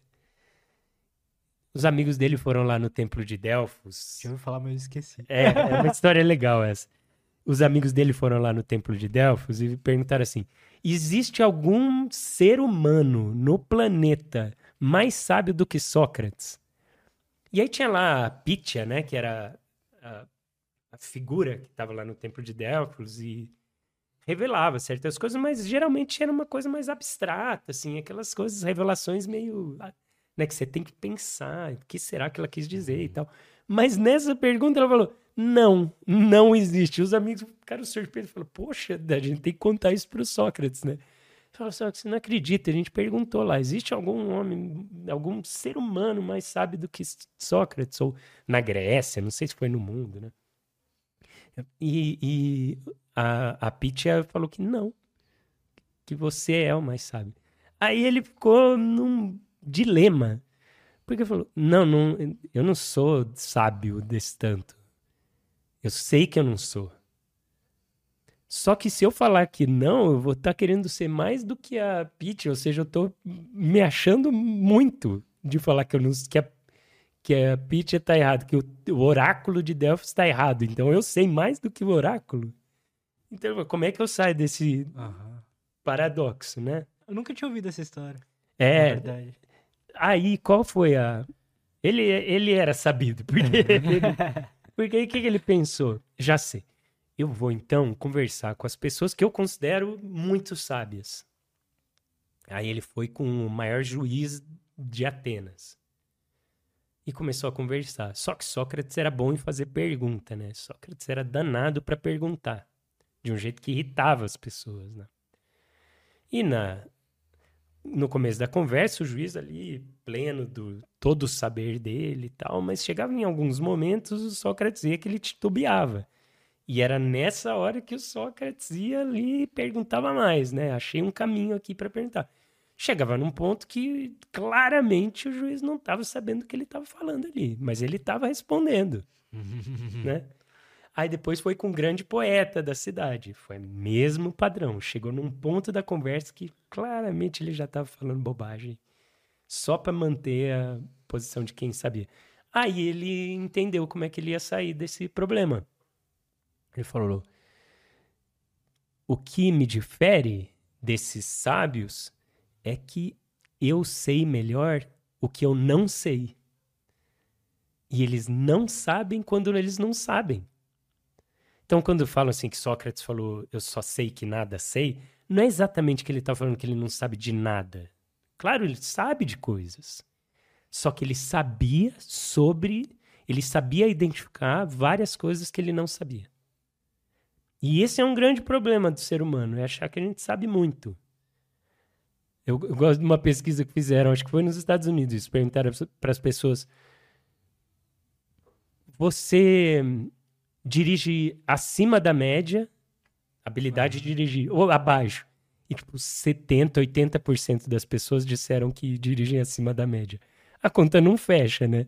80% acima da média, qual é a média, então, né? Porque as pessoas tendem a achar que elas sabem mais do que elas sabem. E aí, pior, aí tem o Dunning-Kruger, que são dois pesquisadores, que fizeram, pediram para as pessoas fazerem testes de lógica, de raciocínio e tal e perguntavam para as pessoas no final do teste: quão bem você achou que você foi em relação à média? Mesmo padrão, muitas pessoas acharam que foram acima da média, tipo 70%, 80%. Ah, fui bem, fui melhor do que a média. Só que eles foram um passo além. eles foram identificar dessas pessoas que falaram que foram acima da média, como que elas foram no teste. E eles encontraram um padrão muito curioso. Essas pessoas que falaram que foram acima da média, muitas delas foram as que tiraram as piores notas do teste. O que leva à conclusão de que quando você não sabe nada sobre um assunto, é mais fácil de você achar que sabe. Porque é difícil você saber o que você não sabe. Total. Por isso Sócrates era sábio. Porque ele conseguia identificar melhor. Ah, isso aqui eu não sei bem. Tem algo que acontece, né, mesmo, só da gente observar que aquelas pessoas que são muito confiantes da sua própria inteligência, normalmente elas não são nada inteligentes, né? Não é. E as pessoas que têm dúvidas sobre elas mesmas, sobre conhecimento até, muitas vezes são muito inteligentes, né? De verdade. São. Esse padrão se repete em muitas áreas. Na psicologia, por exemplo, tem um estudo também que eu gosto muito, que eles fizeram algo muito parecido com Dunning-Kruger, só que foi em relação à sessão com pacientes. Chegou no final da sessão, eles perguntaram para os pacientes como é que foi, foi bom, ajudou, e perguntaram para os terapeutas. E aí, como é que foi? Foi bom, ajudou? De base, os psicólogos tendem, tiveram uma tendência de dar uma nota um pouco abaixo da dos pacientes, o que é bom. Não seria bom se a nota fosse muito abaixo. Porque também você ter a percepção de que você não está ajudando nada, que você é, é inútil, que você não vai ajudar. Exato. Por isso que não é que o Sócrates fala, nossa, eu sou completamente ignorante, não sei nada da vida. Não é isso, né? Mas baixar um pouco a bola é bom, né? É uma prudência, assim.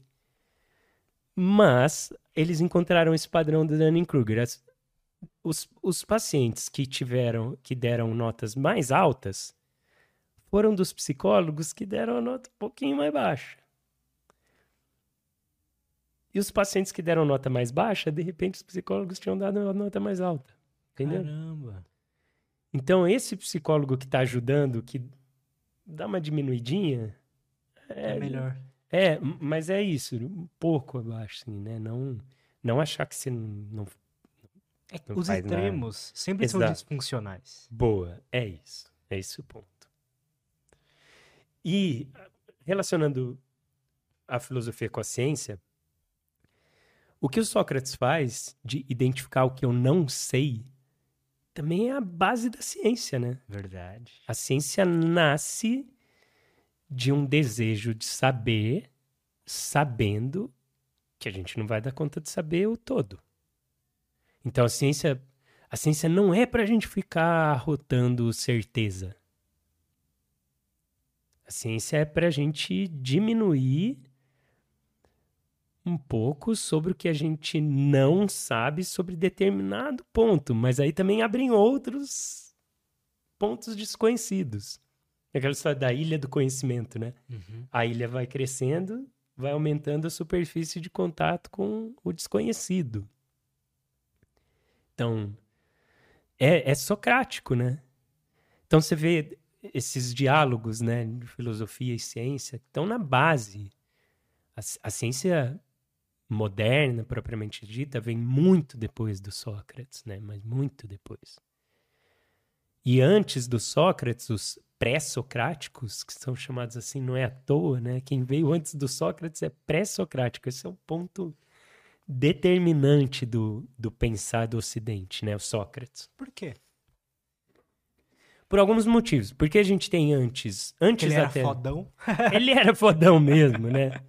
A ponto dele falar, não, nem sou tão assim, né? Mas antes do Sócrates, e antes dos pré-socráticos, inclusive, a gente tem mais um, pensa um pensamento mais mítico, né? Hum. Que não significa que é um pensamento mentiroso. Isso também, isso também atrapalha muito a gente quando a gente acha que mito é mentira. Mito não é mentira. Mito é uma forma de tentar conhecer o mundo. E é válida, é uma forma válida de tentar conhecer o mundo. Porque os nossos antepassados, eles não tinham muito recurso mesmo para entender exatamente o que tinha acontecido. Por que, que o sol está nascendo e e põe em outro lugar e tal. Então, é uma tentativa de explicação. Mas não é uma tentativa de explicação no sentido de, é, como a ciência, de observar e ver e fazer cálculo. Não é isso.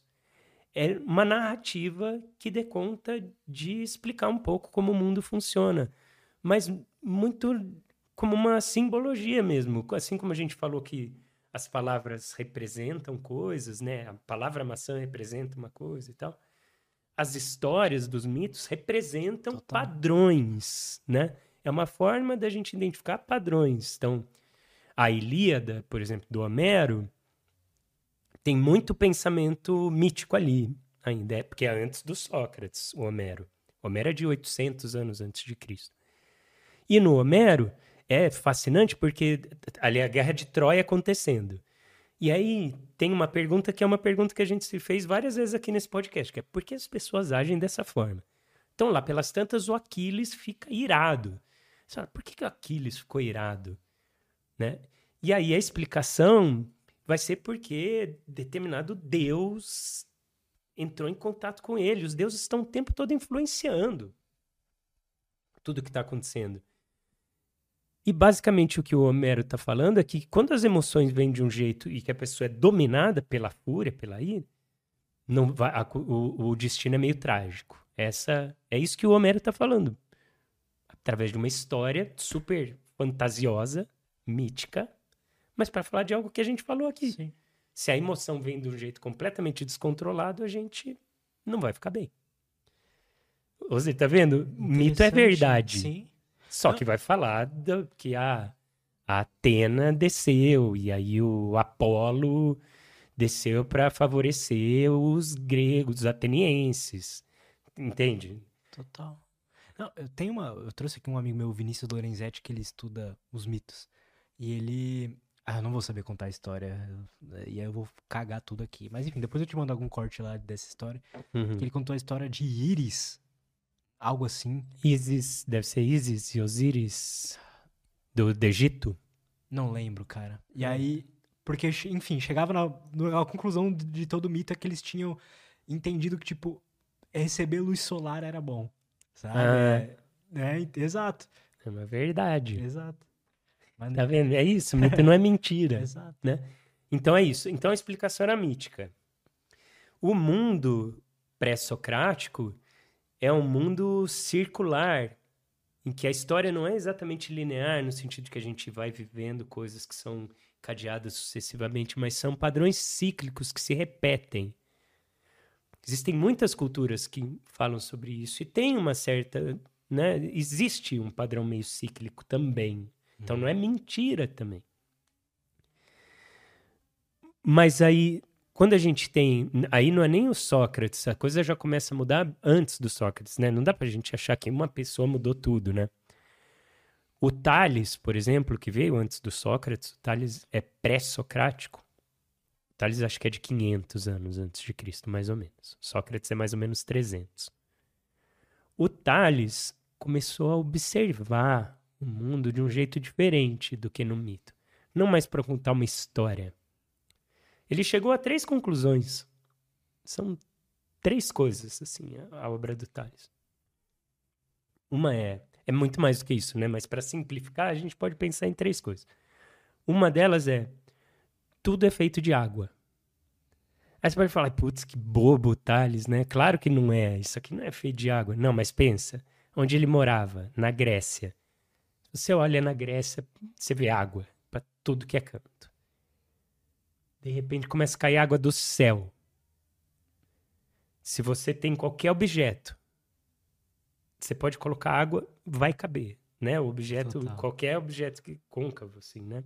Então, é, o ponto não é que ele estava não é ciência no sentido de que ele estava chegando à verdade do que compõe as coisas, mas ele estava buscando entender isso.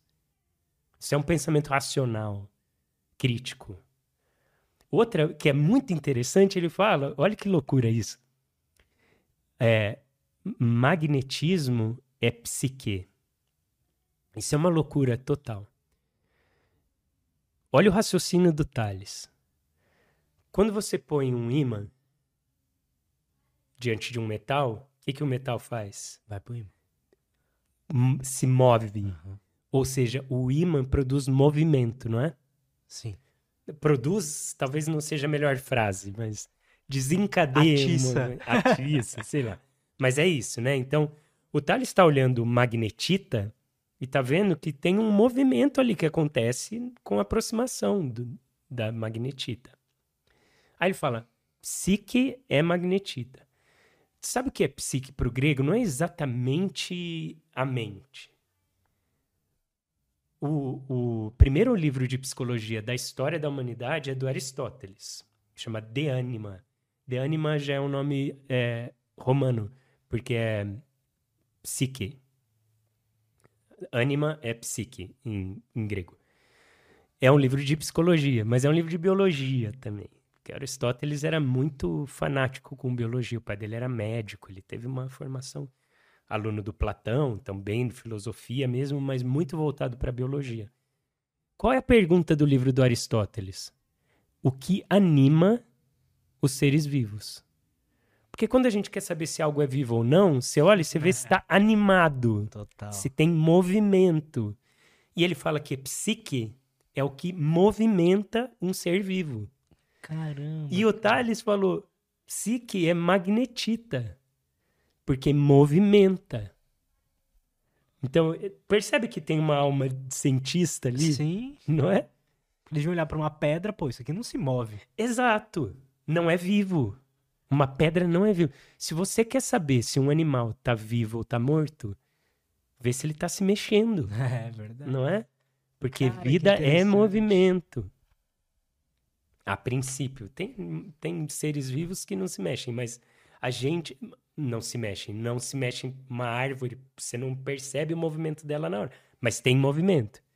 A árvore tem um movimento, ela, ela cresce, ela se amplia, não é? Sim. um essa mesa, ela não vai se ampliar. Ela não vai em busca do sol. Se você colocar água perto dela, ela não vai querer chegar perto. Mas se você colocar água perto de uma planta, a planta vai na direção da água. É é movimento, é louco. vida, não é? Sim. Então a pergunta do Aristóteles é o que movimenta? E aí o Tales estava fazendo essa pergunta. Então na filosofia já tem ciência, que é essa busca para entender o que está acontecendo. Que... E ciência física, né? É Eles chamavam de filosofia física mesmo. Esse Olha que pré-socrático. interessante. Mas por que, que o Sócrates é diferente? Por quê? Porque o Sócrates não se baseia nessa explicação mítica que fecha tudo, mas ele também não tem a mesma preocupação que os pré-socráticos de entender o que compõe um. Né, o que compõe as coisas, do que as coisas são feitas. Não é essa a pergunta do Sócrates, nunca.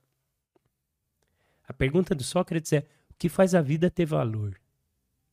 É diferente a pergunta do Sócrates. É como é que eu posso ajudar essa pessoa a ter uma vida mais valiosa, mais significativa? Caramba, cara. Então aí já Os distancia um pouco. eram mais cientistas. Eram mais cientistas, é. Caramba, cara, que legal isso. não é?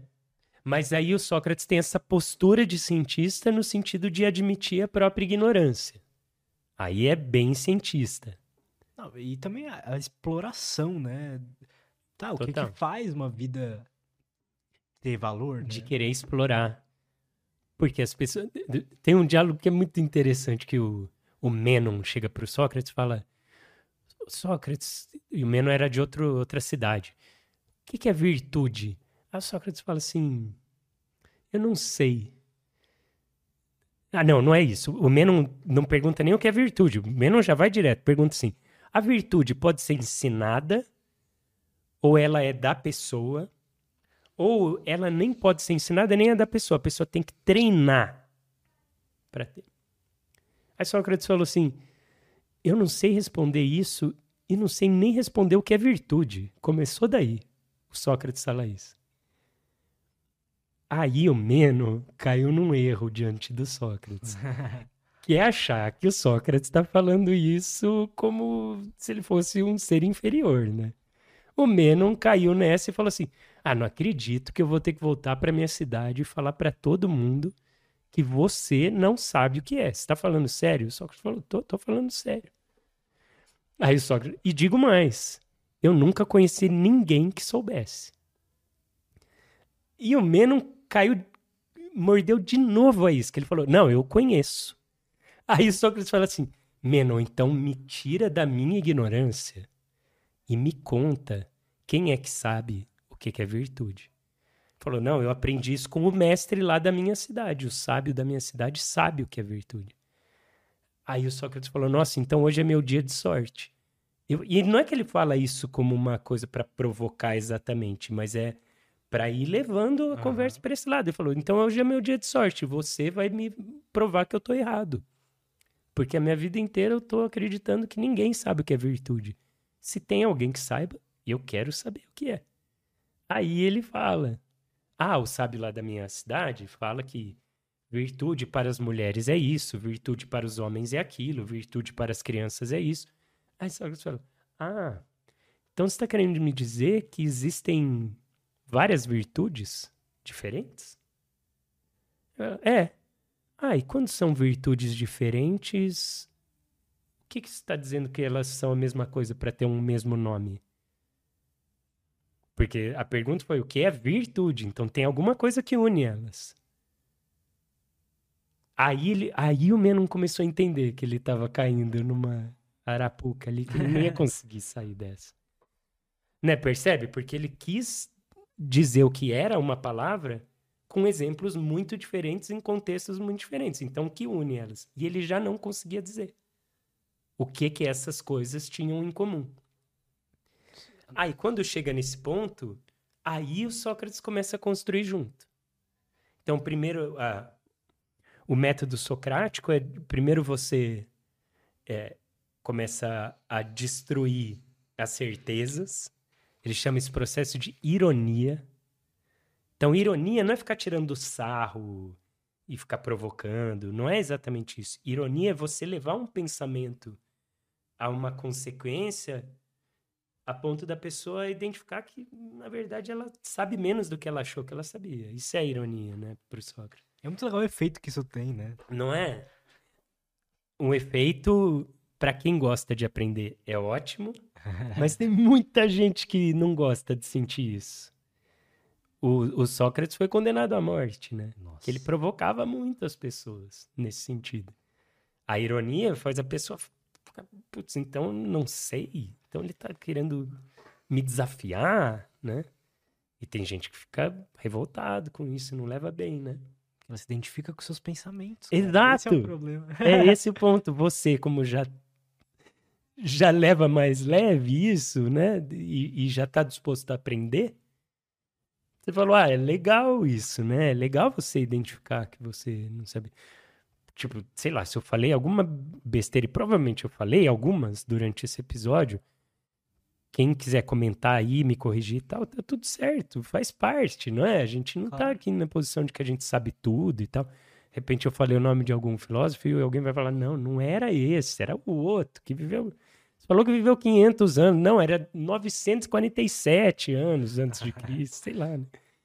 Tá tudo bem, né? A gente erra e aprende com isso, né? E o Sócrates tinha isso, esse desapego mesmo. Mas depois que ele destruía, aí ele começava a construir junto. E não é que ele queria destruir para falar, ah, você não sabe, então eu vou te ensinar. Não, ele declarou que ele não sabia também.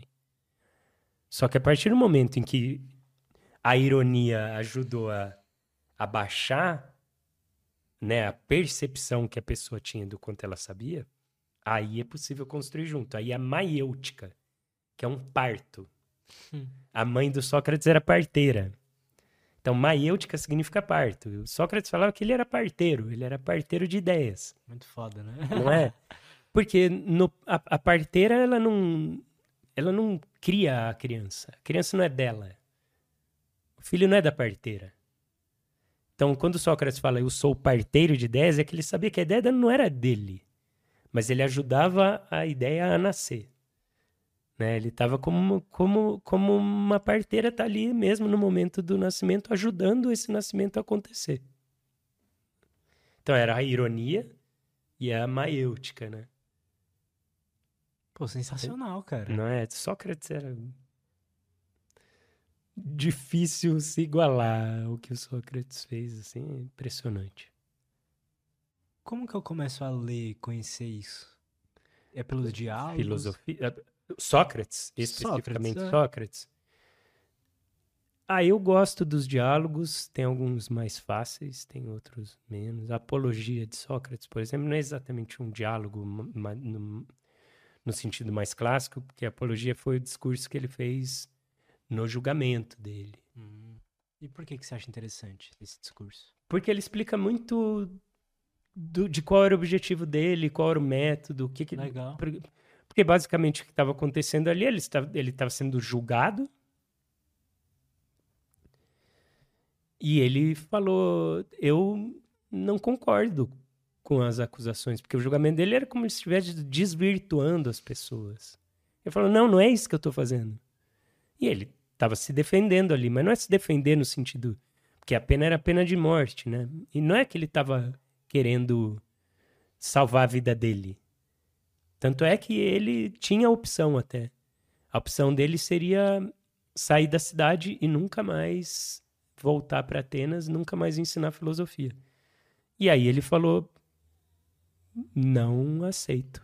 Eu tomo o veneno que for, pode me dar. Porque ele falou: Uma vida não examinada não vale a pena. Tem a ver com aquilo que a gente falou, do que dá sentido para a vida? Para ele, não faria sentido nenhum ele concordar com a. Uma vida sem filosofia. É, ele falou: não, não, não quero. Pode, não acho que é justo, não acho que é o que deve, deveria ter sido feito, mas essa segunda opção aí é impensável para mim. E- E, e é legal ler isso porque aí dá para entender um pouco essa história do Templo de Delfos, dos amigos que foram lá e falaram, ah, eu sou mais sábio e tal, isso tá ali. Então tem uns textos legais. E tem esses livros de história da filosofia também, que são interessantes de entender um pouco do que o, do que o Sócrates Pô, que representou, maneiro, né? cara? é. É, eu, Que cara foda, né? é, eu sou suspeito, eu gosto demais de- desse tema, desse assunto e do que o Sócrates representou, né? É porque... Pode falar. Não, e aí só. E aí o, o Platão que escreveu os diálogos, né? E tem outros discípulos que escreveram outros, outras obras baseadas no Sócrates também. E aí tem o Aristóteles, que é aluno do Platão, né? Então é uma cadeia mesmo.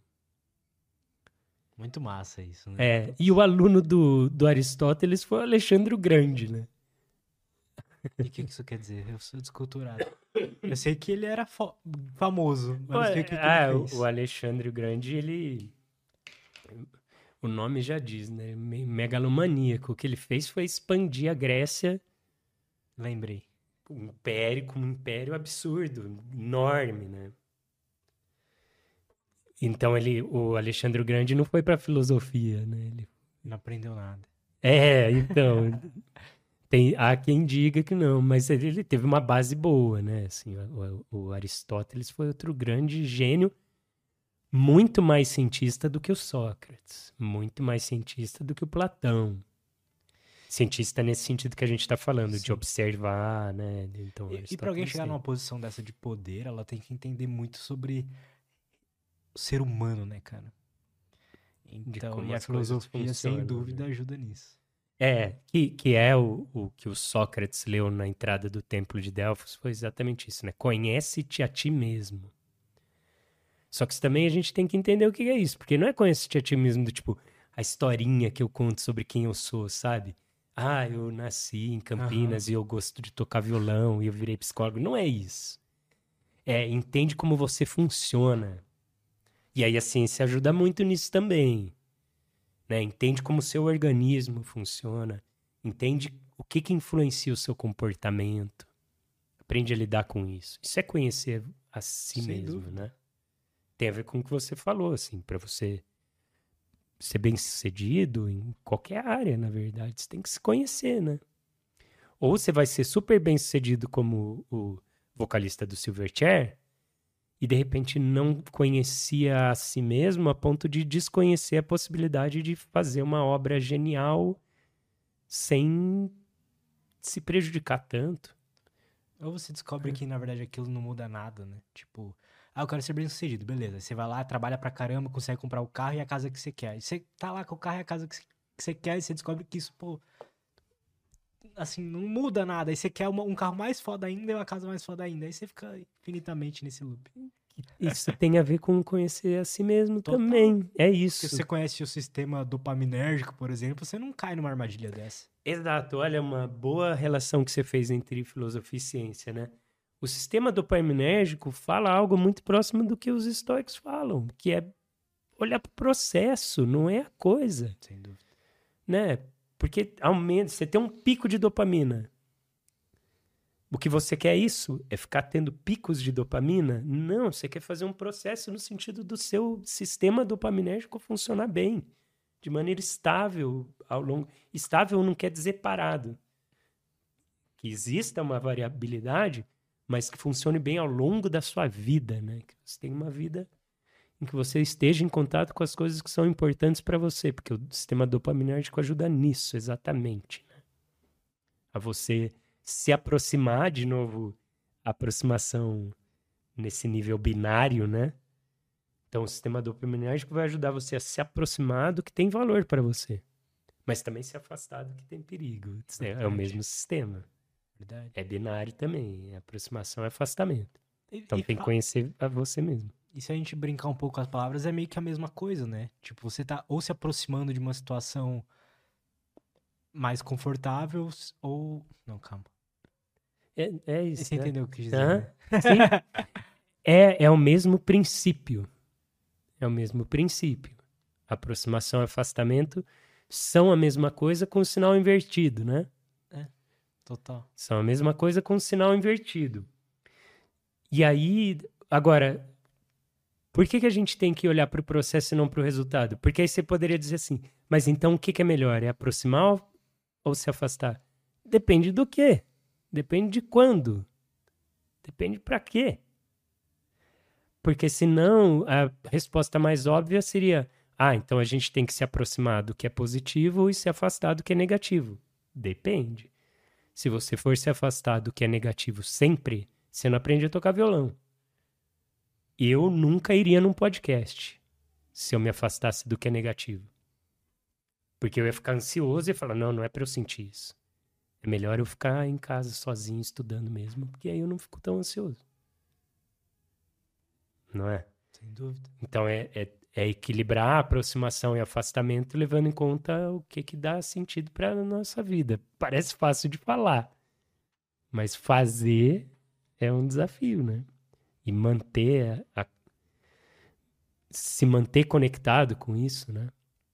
Ao longo do tempo, não é simples. A primeira. Uma frase que eu não sei onde eu ouvi. Lá, eu tinha uns 18 anos. Eu tava muito perdido e, tipo, desacreditado de mim mesmo, que eu não ia conseguir ser músico e não ia conseguir ser nada que eu queria, e nem programador. E, tipo, tudo que eu queria eu, sabia, eu não ia conseguir, eu acreditava. Aí eu vi em algum lugar, assim, que era. Por que, que eu acreditava isso, né? Deixa eu explicar o porquê que eu acredi- acreditava isso. Porque era muito difícil pra mim essas coisas. Então era muito desconfortável, era, eu chegava num momento onde eu me sentia ruim naquilo. E aí as coisas davam errado. E eu falei, não, pô, pra eu ser um músico, se eu sou um bom músico, as coisas não vão dar errado. Eu acreditava assim, sabe? Tipo, ah, pô, eu tenho talento, não, não vai dar, não tem como dar errado. E aí falaram assim, pô, uma vez eu vi essa frase, é... Você vai sofrer, sabe, na vida. Mas você pode escolher você meio que pode escolher qual é o seu sofrimento, né? Quando, então, por exemplo, pô, eu vou sofrer sendo músico e eu vou sofrer sendo bancário também, sabe? Eu prefiro sofrer sendo músico, sabe? Uhum. Então, era sobre isso essa frase. É o que faz o sofrimento valer a pena, né? É, porque independentemente de que você escolha, qual caminho você escolhe, vai ser sofrido, vai ser difícil, vai ter momentos ruins, né? Exato. E o, o, o difícil, Lutz, é que esses processos tendem a se retroalimentar. Então, quando você estava nessa fase, achando que é. Porque olha o raciocínio, né? Olha como. Por que, que a ironia do Sócrates é genial? Porque se a gente levar o nosso pensamento num extremo, ele claramente se mostra falso. Exato. Que é quando você falou assim: para eu ser bem sucedido em algo, eu não posso fracassar, não posso falhar. Quem se torna bem sucedido em algo sem cometer nenhuma falha? Qual é a pessoa que já começa fazendo tudo perfeito? Quem é a pessoa que pega o violão pela primeira vez e toca o som limpinho, faz uma pestana limpa, sem nenhum ruído? Ninguém, né? Não é? E mesmo, vai, se tiver uma pessoa que conseguiu de primeira, porque sempre tem os caras que Tem. negam aquilo, que são a exceção da exceção daquilo. Tá bom, ele fez isso. Mas vai chegar em algum momento que ele vai tocar uma nota errada. Como é que criaram jazz? Muito do que se criou em jazz foi de nota errada e com uma deslizadinha na hora que erra, né? Total. Que é lindo isso no jazz, né? Você toca aquela notinha e já vai rápido pra certa Total. né? Eu vi, acho que o Oscar Peterson, não sei quem era, era um desses jazzistas assim. E aí perguntaram pra ele assim: "Você erra?" Ele falou: "O tempo inteiro. Eu erro o tempo inteiro." Mas é um erro que já faz parte do que eu faço, assim, né? Então é, Eu não tô tocando a escala errada, é só jazz. é exato, é arranjo, né? A gente fala isso. Não, é arranjo, não é erro, é arranjo. E ele é isso, ele incorporou o erro e tá tudo certo, porque se você se cobrar não falhar, você não aprende nada. Isso é muito. A música ensina muita coisa, né, cara? Super. Eu gosto muito de improvisar no violão. Eu não sou muito de ficar tirando música e tal. Eu prefiro improvisar, tentar tirar alguma ideia legal e tal. E antes o meu improviso era muito merda. Foi porque eu me sentia. Eu não queria errar, sabe? Eu, tá, aprendi essa escala aqui e vamos manter nela. Mas quando você começa a, tipo, errar e dar deslizadinha e tal, puta, fica tão massa, né, cara? É, é. E aí, ó, como os extremos acabam atrapalhando, né? Um problema é você pegar a escala e ficar só nela. Por outro lado, se você não tem Uhum. padrão nenhum, porque esse é um outro erro das pessoas, acharem que jazz é. Lá em contrário. Campinas o pessoal brinca, é qualquer nota. Não é, não é qualquer nota, não é? Pelo É, contrário. né, Pelo cara? contrário, os caras que improvisam bem jazz são caras que entendem muito de harmonia e de escala. Eles sabem usar a escala na hora certa. Os caras estudaram muito. Então, o que que, o que, o que que a escala ajuda? A escala é como uma moldura também. Né? A escala ajuda a concentrar o improviso dentro dessa, dessas regras. São regras. Você pode quebrar a regra? Pode. E, e a música vai evoluindo assim, quebrando regra. Errando a nota e deslizando o dedo e achando outra e tal. Mas nenhuma regra também não é música. Hum, hum, Total. É barulho. É barulho. Exato, né? Se, se eu falar para você assim, vamos jogar um jogo. Vai, começa. Né? Se eu não falar nenhuma regra, não é jogo. O jogo tem que Exato. ter alguma regra, né? Exato. alguma orientação. Né? Então, toda ideia levada ao extremo, ela vai acabar atrapalhando mesmo, né? Então, onde a gente... ba- E, e isso não é uma defesa de ficar em cima do muro, não, tá? Não é isso. Mas é de saber que a, a verdade é mais complexa mesmo.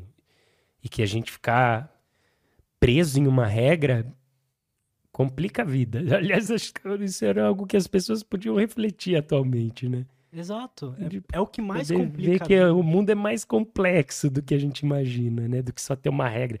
As coisas deveriam ser assim. Falou isso, já, com- já começa com o pé atrás de qualquer Sim. coisa que você põe depois disso, né? Sem Porque- dúvida. Inclusive, isso que eu tô fazendo é uma regra também. Eu tenho que ter atrás, inclusive com isso que eu acabei de falar. Né? Porque é- é- pensamento dialético é isso, né? Admitir o paradoxo das coisas, né? A vida é mais paradoxal do que parece, né? E isso funciona na ciência, funciona na arte, funciona na filosofia. Eu sinto que entender isso, que a vida é mais paradoxalmente do que. É mais paradoxal do que parece, é um dos primeiros passos pra você sentir o bem-estar, sabe? No dia a dia, na vida, a felicidade. pode ajudar. Porque quando a gente tem uma regra na cabeça e as coisas não estão daquele jeito, é um, é um tipo um sinal auto, é, manda um sinal para o cérebro que alguma coisa tá errada e a gente não sente bem-estar. Então não, o presidente tinha que ser desse jeito, não do jeito que ele é, sabe? E aí automaticamente você cria uma regra pra tua vida não funcionar bem. Exato. É como se a vida tivesse errada, né? Exato. A vida é o que a vida é. Aliás, eu acabei de lembrar de uma coisa. O Thiago veio aqui e ele falou que deixou uma pergunta Ah, Sim. e tem a ver com isso. A pergunta era do gênio egoísta, né? É. Que é por que, que eu não gosto da Por que você palavra? não gosta? É. Sabe por Explica quê? o que, que é isso pra galera. A, a ideia dele é boa, do Richard, é o Richard Dawkins, né? Que tem conceitos maravilhosos. Um baita- Quem sou eu pra criticar o Richard Dawkins? Não é isso, meu Pô, ponto. você é o Zé, cara. É. Qual não, problema? mas o Richard Dawkins é o Richard Dawkins.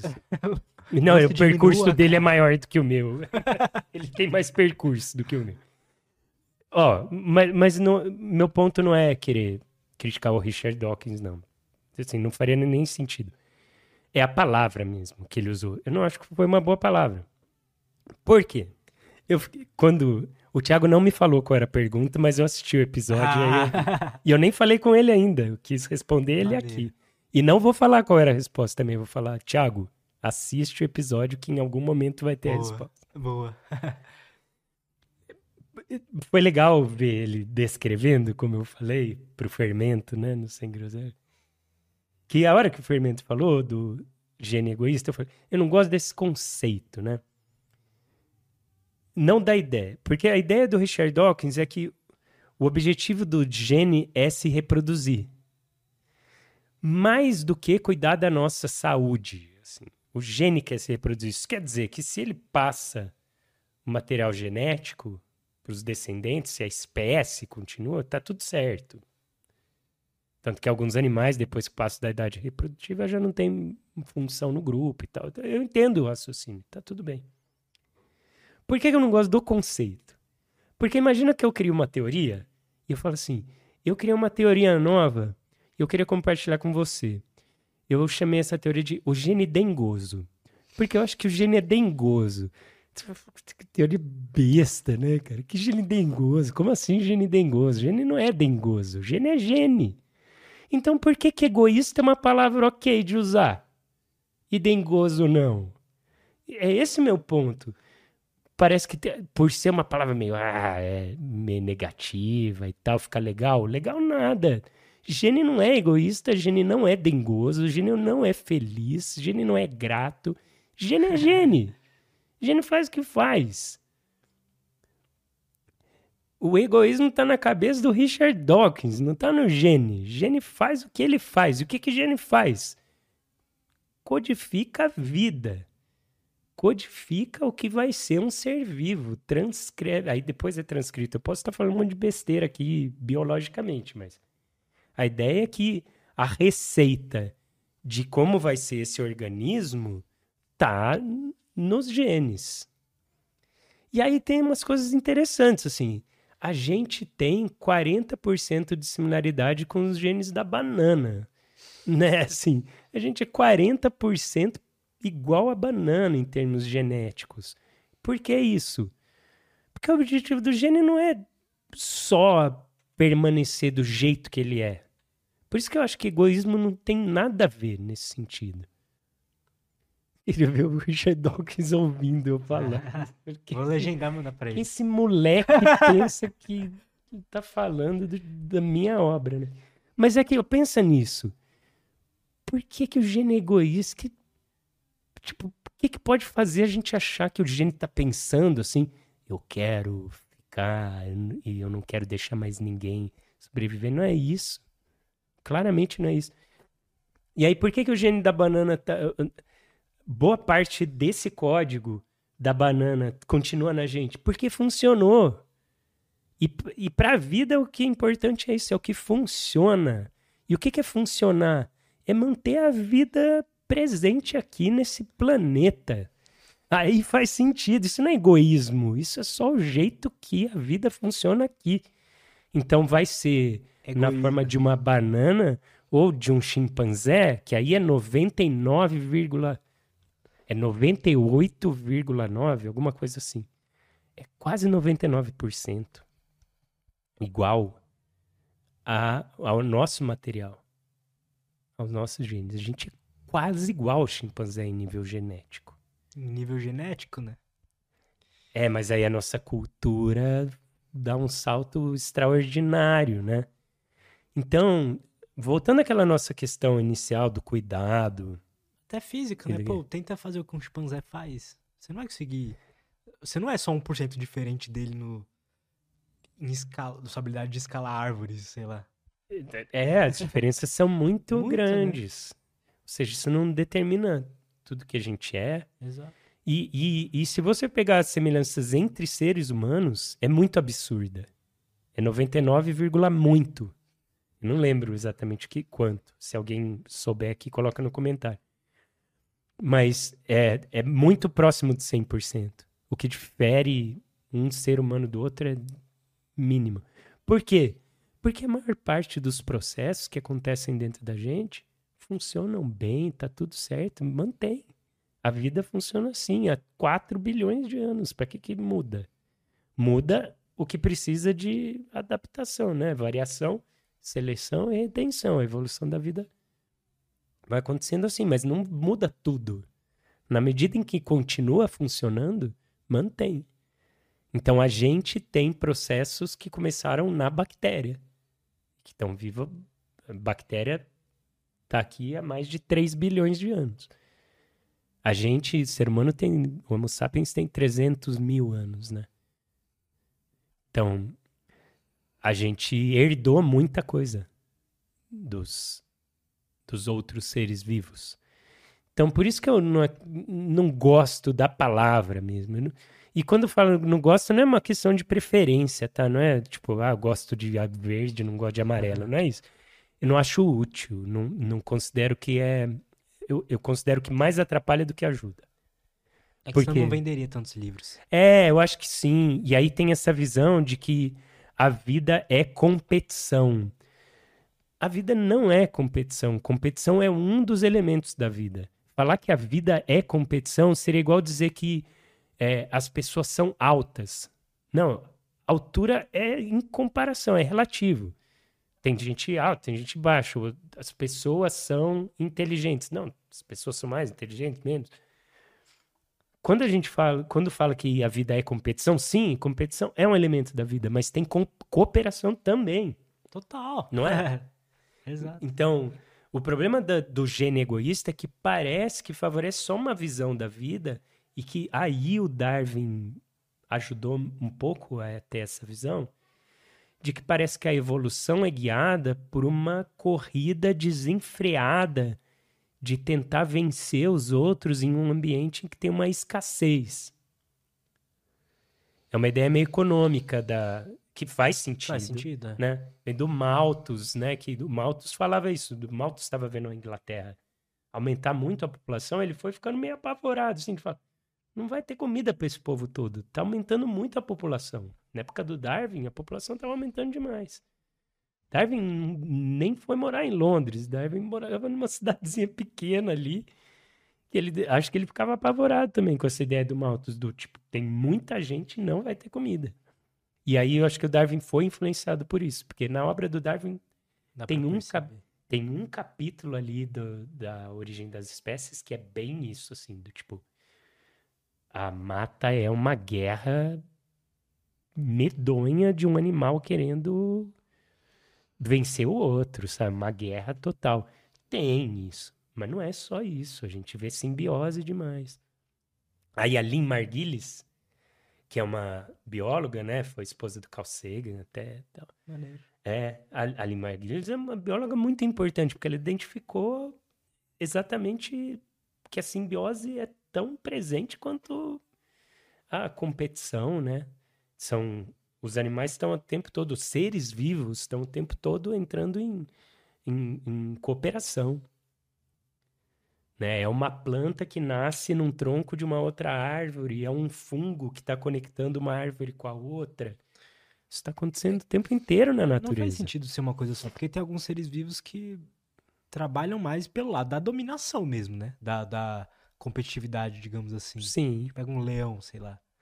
Enquanto a girafa e a ele- zebra é mais de boa, eu acho. Também, é, tem isso. Mas mesmo o leão coopera. Exato, é, é? verdade. Mesmo o leão coopera. E a girafa, de repente, vai competir com o outro. Pra, né, ó, eu, Eu esse, sou mais pescoçudo. é, esse fruta aqui eu vou comer e você não vai, porque eu tenho pescoção, acabou. Eu como antes de você. Tem. É, tem- A gente compete. é, eu sou mais bonito que você. É, não coisa é? Assim, sim. A gente compete. Não é? Não tá errado. Não tá... Você luta jiu-jitsu. É competição. Não, eu amo competir. Acho que é Não é? uma das coisas mais legais de ter. Exato, é competição, tá tudo certo. Né, o meu filho tá no futebol, e aí teve uma, uma conversa uma vez com os pais, assim, do tipo, ah, e aí, competitividade no futebol e tal, né? Aí eu, eu falei na reunião assim, eu acho legal competir, mas aprender a competir bem. Competir bem não é querer vencer a todo custo. Competir bem é, inclusive, saber perder. Competir é dar o seu melhor ali respeitar o adversário, jogar pelas regras. Isso é competir, né? Fazer de tudo pra ganhar é ruim. Perder a amizade com o colega de time pra vencer é ruim, claramente ruim. Mas a princípio querer ganhar não é. Aí eu, eu dei um exemplo pra eles, porque começou de Campinas, né? Eu torço pro Guarani. E aí eu falei, olha, meu time não, não é um time muito vencedor na história do futebol, mas venceu o Campeonato Brasileiro de 1978. Até hoje a gente fala desse título e se orgulha e fala, ó, o Guarani venceu o título. Né? É bom, entendeu? É bom ganhar. E o professor de futebol deles lá fala uma coisa bem legal. Ele fala assim, no futebol, ou a gente vence ou a gente aprende. Total. Não é? E é isso, é essa ideia é muito legal, eu acho. Assim, Não, Tipo, mas a é muito, derrota total. ensina muito, o fracasso ensina, as falhas ensinam. Então, quando você falou, ah, se eu, para eu ficar bom eu não posso falhar, é o oposto. É o Para você ficar bom, você precisa falhar. Porque falhando você aprende. Essa, isso que o professor de futebol falou, né? Falhando você aprende. Tem que admitir que você você errou, né? Exato. E, e- e errou porque, Porque a vezes você gente pode, não- você pode perder e culpar o, sei lá, o teu goleiro. Aí, Ah, aí goleiro é isso, não, isso não é, isso não não, é nada. competir bem. Exato. Isso não é competir bem. Mas quando errar, quando você perder e falar assim, o que, que eu posso fazer diferente na próxima? Né? Eu vejo os podcasts que eu participo, eu, eu- quando tem aula gravada, eu assisto a aula. É sofrido pra mim, assim, não é tranquilo. Eu falo, hum, isso aqui eu não falei bem. Isso aqui, o que, que eu fui criticar o, o, o Richard Dawkins desse jeito? Eu vou falando, hum, aqui eu podia ter falado de outro jeito. Mas é bom, porque aprende. Né?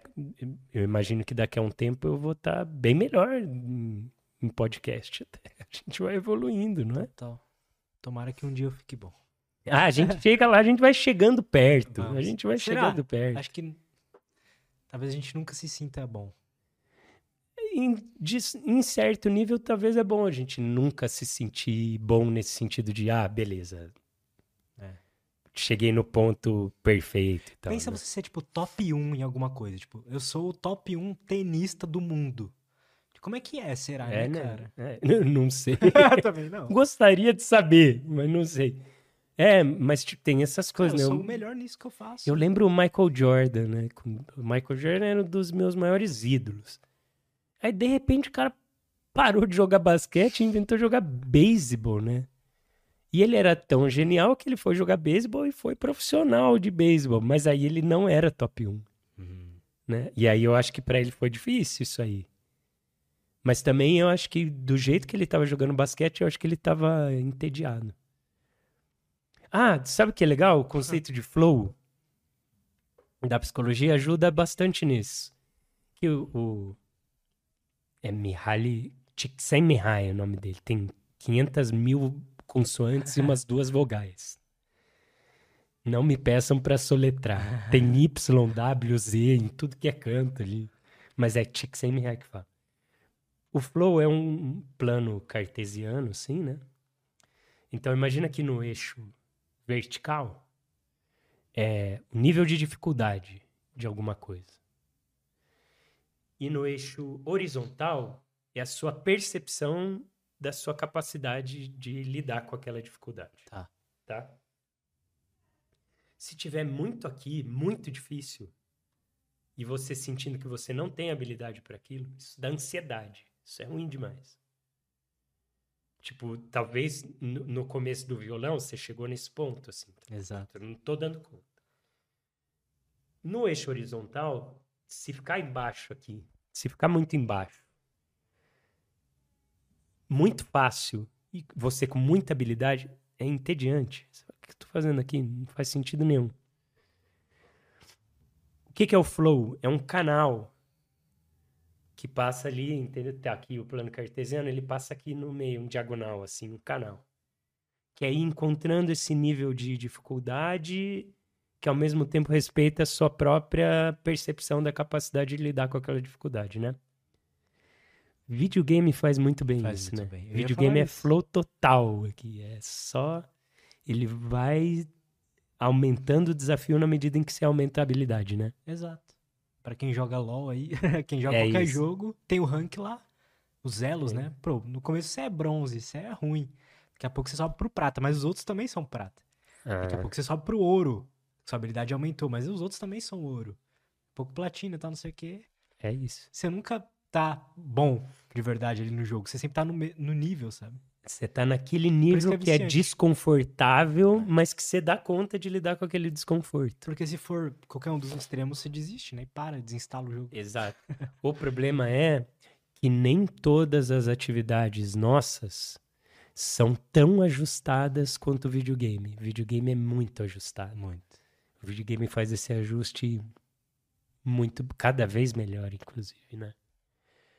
Mas tocar violão não é ajustado Não é. assim. Você precisa de um professor, né? Bom. Às vezes você vai precisar de um professor ou chorar de vez em quando, falar, puta, não vou conseguir, e aí tenta de novo, e aí vai. Mas vai estar na ansiedade ali durante um tempo, então lidar com ansiedade. Livro também, né? Você pega um livro difícil de entender.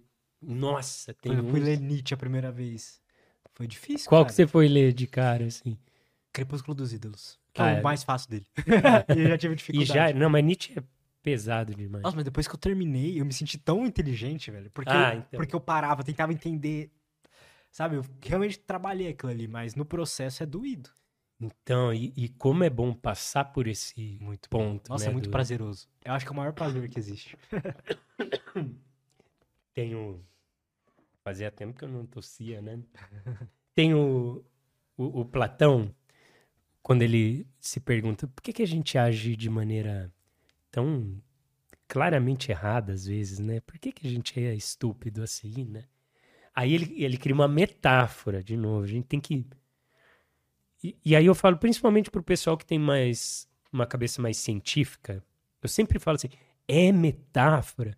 Porque às vezes para quem estuda mais ciência e menos filosofia e menos arte, às vezes tem dificuldade de entender quando é metáfora. Sim. Aí fala, puta que bosta que esse cara falou, né? Então, não, é metáfora, gente. Metáfora não funciona do mesmo jeito que um- uma revisão sistemática da literatura, assim, é outra coisa, né? Então, o Platão, quando cria essa metáfora, ele fala assim, ó, que como se fosse o... Tem o homem, o humano, né? Não é o, o homem, o homem. O homem e o monstro. O homem tá na cabeça. Metáfora. tá na cabeça. O homem pensa abstratamente, tem, tem pensamento abstrato, consegue planejar o futuro a longo prazo. O monstro tá no abdômen e na região pélvica. O monstro é agora. Ele não quer saber do futuro. Ele quer agora. Tem uma coisa boa, eu quero agora isso. O monstro age no impulso. O monstro não entende abstração. O monstro é concreto. Interessante a O monstro é observação dele. prazer e, prazer e, e dor.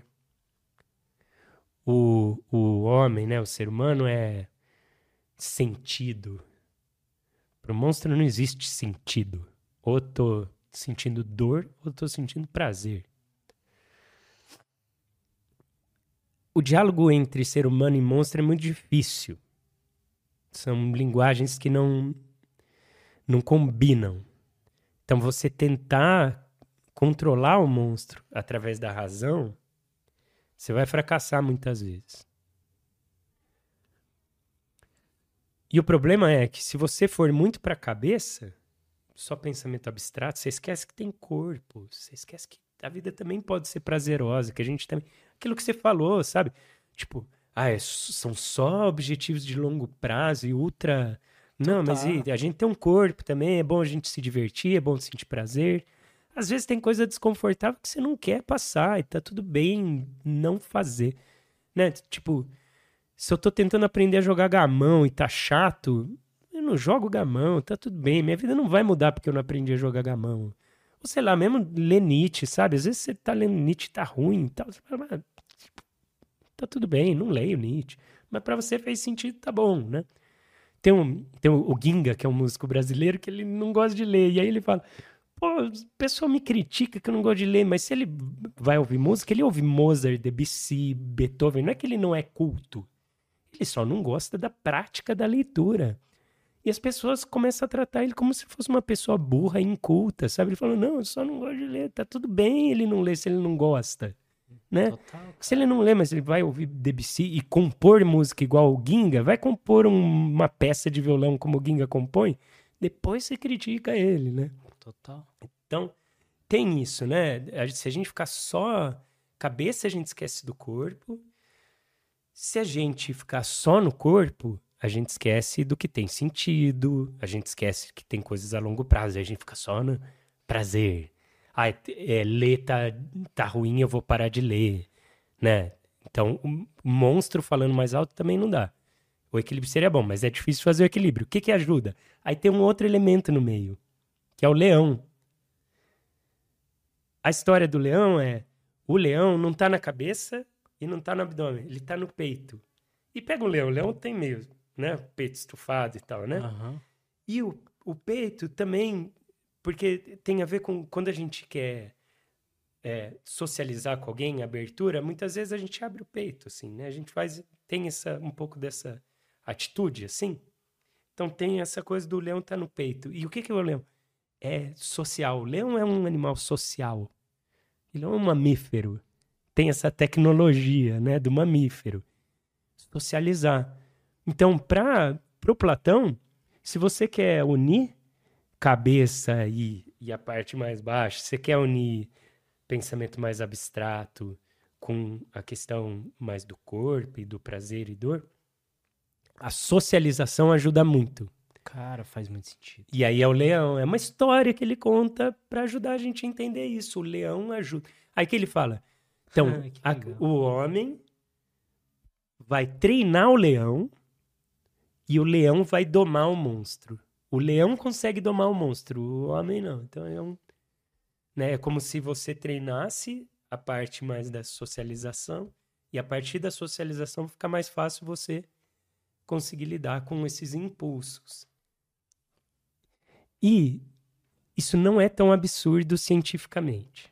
Porque tem uma outra metáfora usada em ciência agora que faz sentido.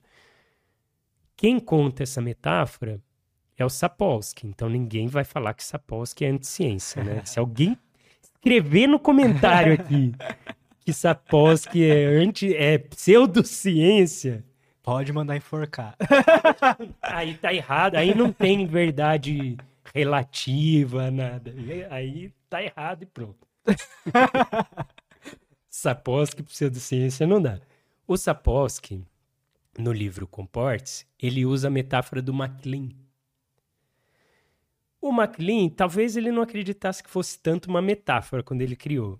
Mas o Sapolsky, no livro, fala claramente: eu uso isso como uma metáfora. Qual é, qual é a ideia do MacLean? Que o cérebro tem três partes. Uhum. E não é que o cérebro tem três partes no sentido que o MacLean falou, tá? Por isso que o Sapolsky falou que encara como uma metáfora. Quais são as partes? Cérebro do réptil, o cérebro do mamífero e o cérebro do humano. Então imagina que o cérebro para o MacLean, ele foi se desenvolvendo de baixo para cima, de dentro para fora. Então imagina esse movimento aqui. Foi isso que o cérebro fez ao longo da evolução da vida na Terra. Isso realmente aconteceu, né? Mais ou menos. Mais ou menos sim. Não, não, mais ou menos sim, porque só que não é que Não o... é que o cérebro tem essa divisão. Exato, não é que um réptil só tem o, ré- o cérebro do réptil. perfeito. O, o réptil tem partes do cérebro que a gente tem também. Perfeito. Né? Só que o, o, o tronco cerebral é maior no réptil em relação ao córtex. O córtex do ser humano é muito grande. O córtex significa casca, né? Então, o córtex é a casca. Do... Então, não falei que desenvolve de dentro para fora? Fora é a casca. A casca do cérebro do ser humano é muito maior do que de qualquer outro animal. Relativamente. Até do que os outros mamíferos. Mais de um mamífero é maior do que de animais que vieram antes, que são mais, né, que são anteriores no processo evolutivo, né? Então isso sim, isso faz sentido, esse desenvolvimento assim. Que, que o cérebro do réptil faz? Prazer e dor, fugir do desconforto, se aproximar do alimento. Isso o cérebro faz bem. Regula as funções vitais bem. Então, o jacaré se vira bem com o que ele tem, né? Só que o jacaré não tem uma reação mais emocional, o jacaré não entende carinho, né? É, é bem prazer e dor, é mais binário mesmo, assim, né? O mamífero já tem isso, essa tecnologia mais avançada, né? De um contato maior, uma socialização diferente dos outros animais, né? Então, o mamífero já tem uma relação diferente. Tem muita gente que fala que o cérebro mamífero envolve lá, aliás, muita gente, o McLean fala do sistema límbico ali, né? Que é esse miolinho do cérebro, que são áreas muito relacionadas às emoções. Córtex cingulado anterior, ali tá. Tem várias regiões do cérebro que estão envolvidas sim nas emoções, na memória, e que estão ali nesse miolinho do cérebro. Para fora, tem o córtex, que são funções mais refinadas. Pensamento a longo prazo. Córtex pré-frontal, por exemplo, vai ajudar a gente a fazer uma projeção de como é que a gente vai estar no futuro e como é que a gente pode agir para chegar nesse ponto desejado no futuro. Isso pode ser amanhã, o futuro pode ser daqui a uma hora. Do tipo, ah, agora eu tô no podcast, o que, que eu vou fazer depois? Como é que eu vou voltar para casa? Isso é meu córtex pré-frontal ali tá me- tentando entender como é que vai ser. É, como é que eu vou voltar para casa, né? Casa, minha casa em Floripa, né? Ó, meu córtex pré-frontal já Já fazendo essas, ajustando. ajustando, exato. Tipo, não é em casa que você vai, né? E aí, o meu córtex pré-frontal já vai fazer isso. Dificilmente um jacaré vai fazer isso, né? Do tipo, ah, casa, não, mas onde é minha casa? Então, não vai ser isso, né? Percebe como isso é muito parecido com a metáfora do Platão? Quando o Platão fala do monstro, ele tá falando dessa parte mais primordial do, do cérebro também. Só que o Platão não tinha exame de ressonância magnética funcional para entender o que estava acontecendo no cérebro da pessoa. Ele contava uma história. Foi uma história que fez sentido nesse nível, né? Aí o, o leão, que por sinal é um mamífero, e aí o cérebro do mamífero. E aí tem a ver com a parte social. E o córtex pré-frontal com esse pensamento mais elaborado. Você quer um exemplo disso que eu estava lembrando? Semana passada, eu fui no podcast do Wesley. E aí, ele ele sabia que eu tava para que eu, ele sabia que eu que eu tava correndo. E aí ele me perguntou assim antes do podcast, falou rapidamente assim: "Ah, você corre também, né?" Eu falei: "Corro e tal, tô tô correndo, mas não muito, né? Eu não tenho o mesmo nível de compromisso com a corrida que o Wesley tem, né?" Falei: "Não no mesmo nível que você tá, mas tô correndo tal, me divirto." Aí eu falei, até, eu vou meio na brutalidade, assim, eu vou sair correndo, frequência cardíaca no talo. Aí eu faço lá 10 quilômetros, 11, 12. Mas eu já tive amigo que falou, Flávio, meu amigo, por exemplo, que é maratonista, falou, cara, não faz isso com o seu coração. Você vai você pode se lesionar e tal. Então eu já tava meio querendo levar um pouquinho mais a sério, né? Aí vi o podcast dele com a Raquel também, já falei, puta, vou cuidar mais e tal. Aliás, Raquel é uma boa dica pra... É, eu tô querendo, cara. A Raquel é Parece uma boa maneiro. pra estar aqui. O, é, o convidado, o último de quarta-feira agora, falou a mesma coisa. Também? Aham. Aí. Aí é, a Raquel tava. O Wesley eu nem preciso dizer, né? Pra você que é um bom convidado, Ótimo. né? Você sabe. Muito bom convidado. Aí o, o- chegou na hora do podcast, o Wesley, de surpresa, no pod, na gravação do podcast, falou: Ô Zé, você corre também, né? É, você falou que você tá querendo treinar mais e tal. E aí, quando é que você vai fazer a meia maratona? Aí eu falei, veja bem, eu não sei. e tal. Ele falou, não, fala uma data aí, ó, e tá. Tem milhares de pessoas que vão, vão saber. Isso ajuda muito o compromisso, Muito, porque nós cara. somos seres sociais. Na hora que ele falou isso, eu falei, puta, agora eu vou ter que dar uma data e vou ter que fazer esse negócio acontecer. Porque se dependesse do meu córtex pré-frontal, se dependesse do ser humano aqui e tal, fica, ah, não, eu vou, eu vou chegando, eu vou melhorando e tal, né? Na hora que ele falou isso, né, ó, fala. Na hora eu já me senti mais compromissado com o negócio, assim. Falei, março, nem vi se tem corrida em março. Aí já, no dia seguinte, já liguei para um treinador. Agora eu vou treinar o negócio. Maneiro, cara. É, compromisso. E- é um exemplo de como o leão ajuda nesse sentido, né? Não, eu, eu sinto a, muito. a parte social, né? Tipo assim, tem vezes que eu não quero fazer podcast. Mas, pô, eu já marquei com o cara, Exato. né? Tipo, eu tenho um compromisso com o cara. Ah, ou, pô, tem gente que quer ver toda semana, sabe? Uhum. Tem esse tem, tem mesmo essa- esse negócio que às vezes a gente faz algo pelo compromisso social e a gente se sente bem quando faz, isso é legal, né? É exato. É como se o monstro Tipo, em já... você estivesse falando assim: ah, não, não quero fazer. Exato. E aí o humano tá lá assim: não, faz, é importante, mas o monstro não tá nem ouvindo. Aí o leão falou assim: você, tá com, você, você combinou com os outros. Você vai fazer. Hoje eu tenho um aniversário pra ir de uma pessoa que eu amo muito, gosto muito, mas eu não queria sair hoje, sabe? Tipo, eu queria ficar em casa. Hum, Mas eu falei que eu ia. E, tipo, hoje, de- hoje na minha cabeça tava, não, cancela, fala que você não vai ir e tal. Eu falei assim, não, mas eu vou. Mesmo que eu não tô. Mesmo que meu cérebro não tá querendo que eu vá, eu vou ir porque eu sei que vai ser uma experiência agradável e quando eu voltar eu não vou ter me arrependido. Pelo contrário, eu vou ter gostado do que eu fui. boa. Essa negociação é, tão importante, Muito, né? né, cara? E é por isso.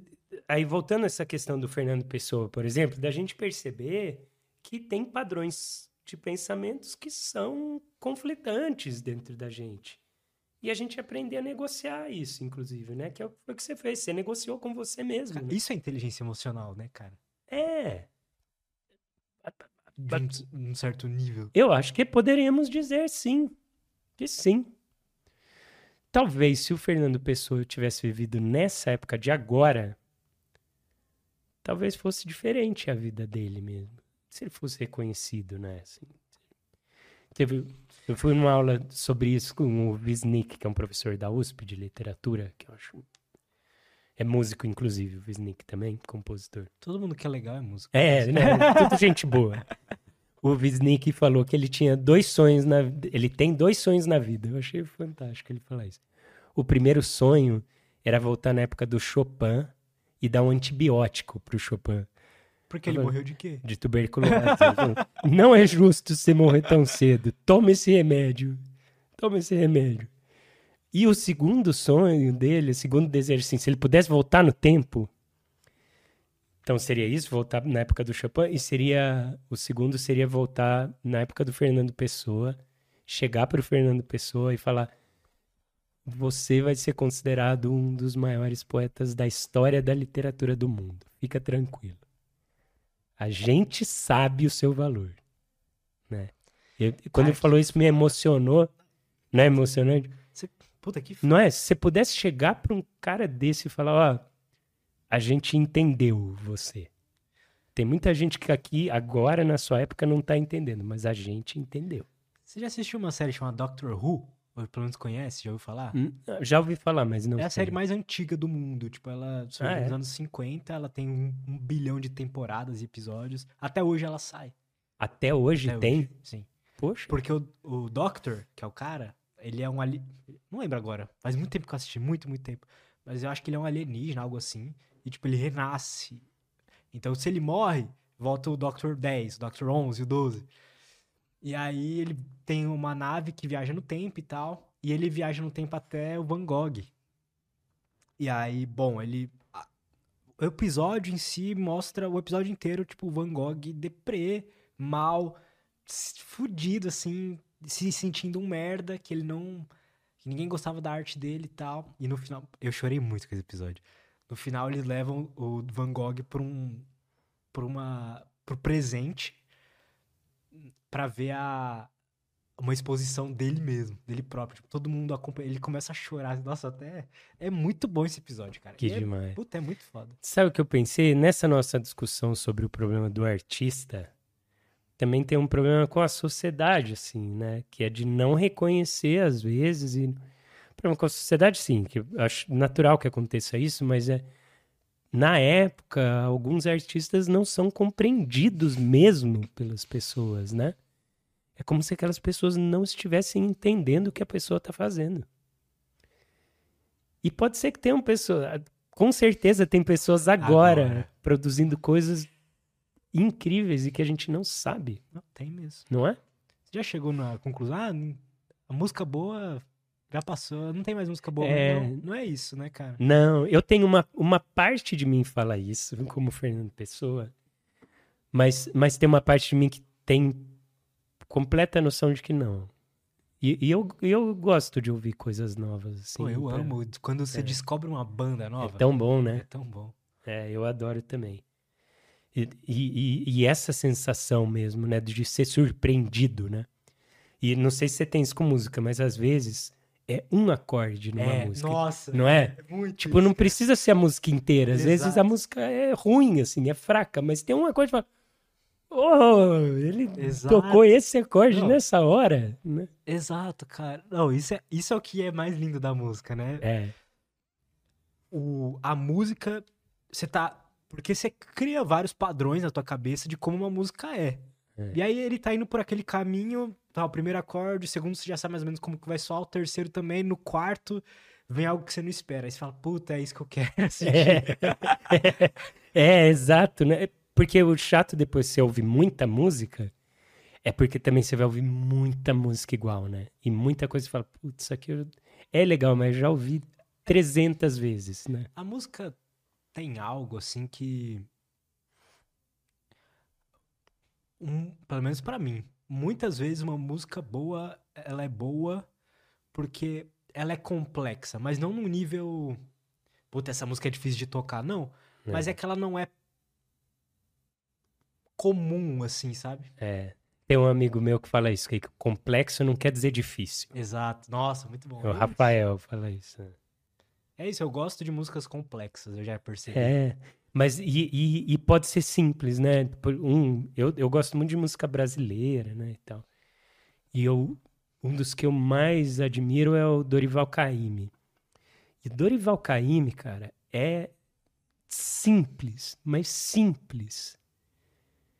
Que parece que, assim, a imagem dele é esse cara que tá na rede com violãozinho e tocando. Mas vai se aproximar do que é a simplicidade de como ele faz, o cuidado que ele faz. Imagina alguém que tá, sei lá, fazendo uma pintura simples, mas muito bem feita, muito bem retocada e tal, um cuidado com isso.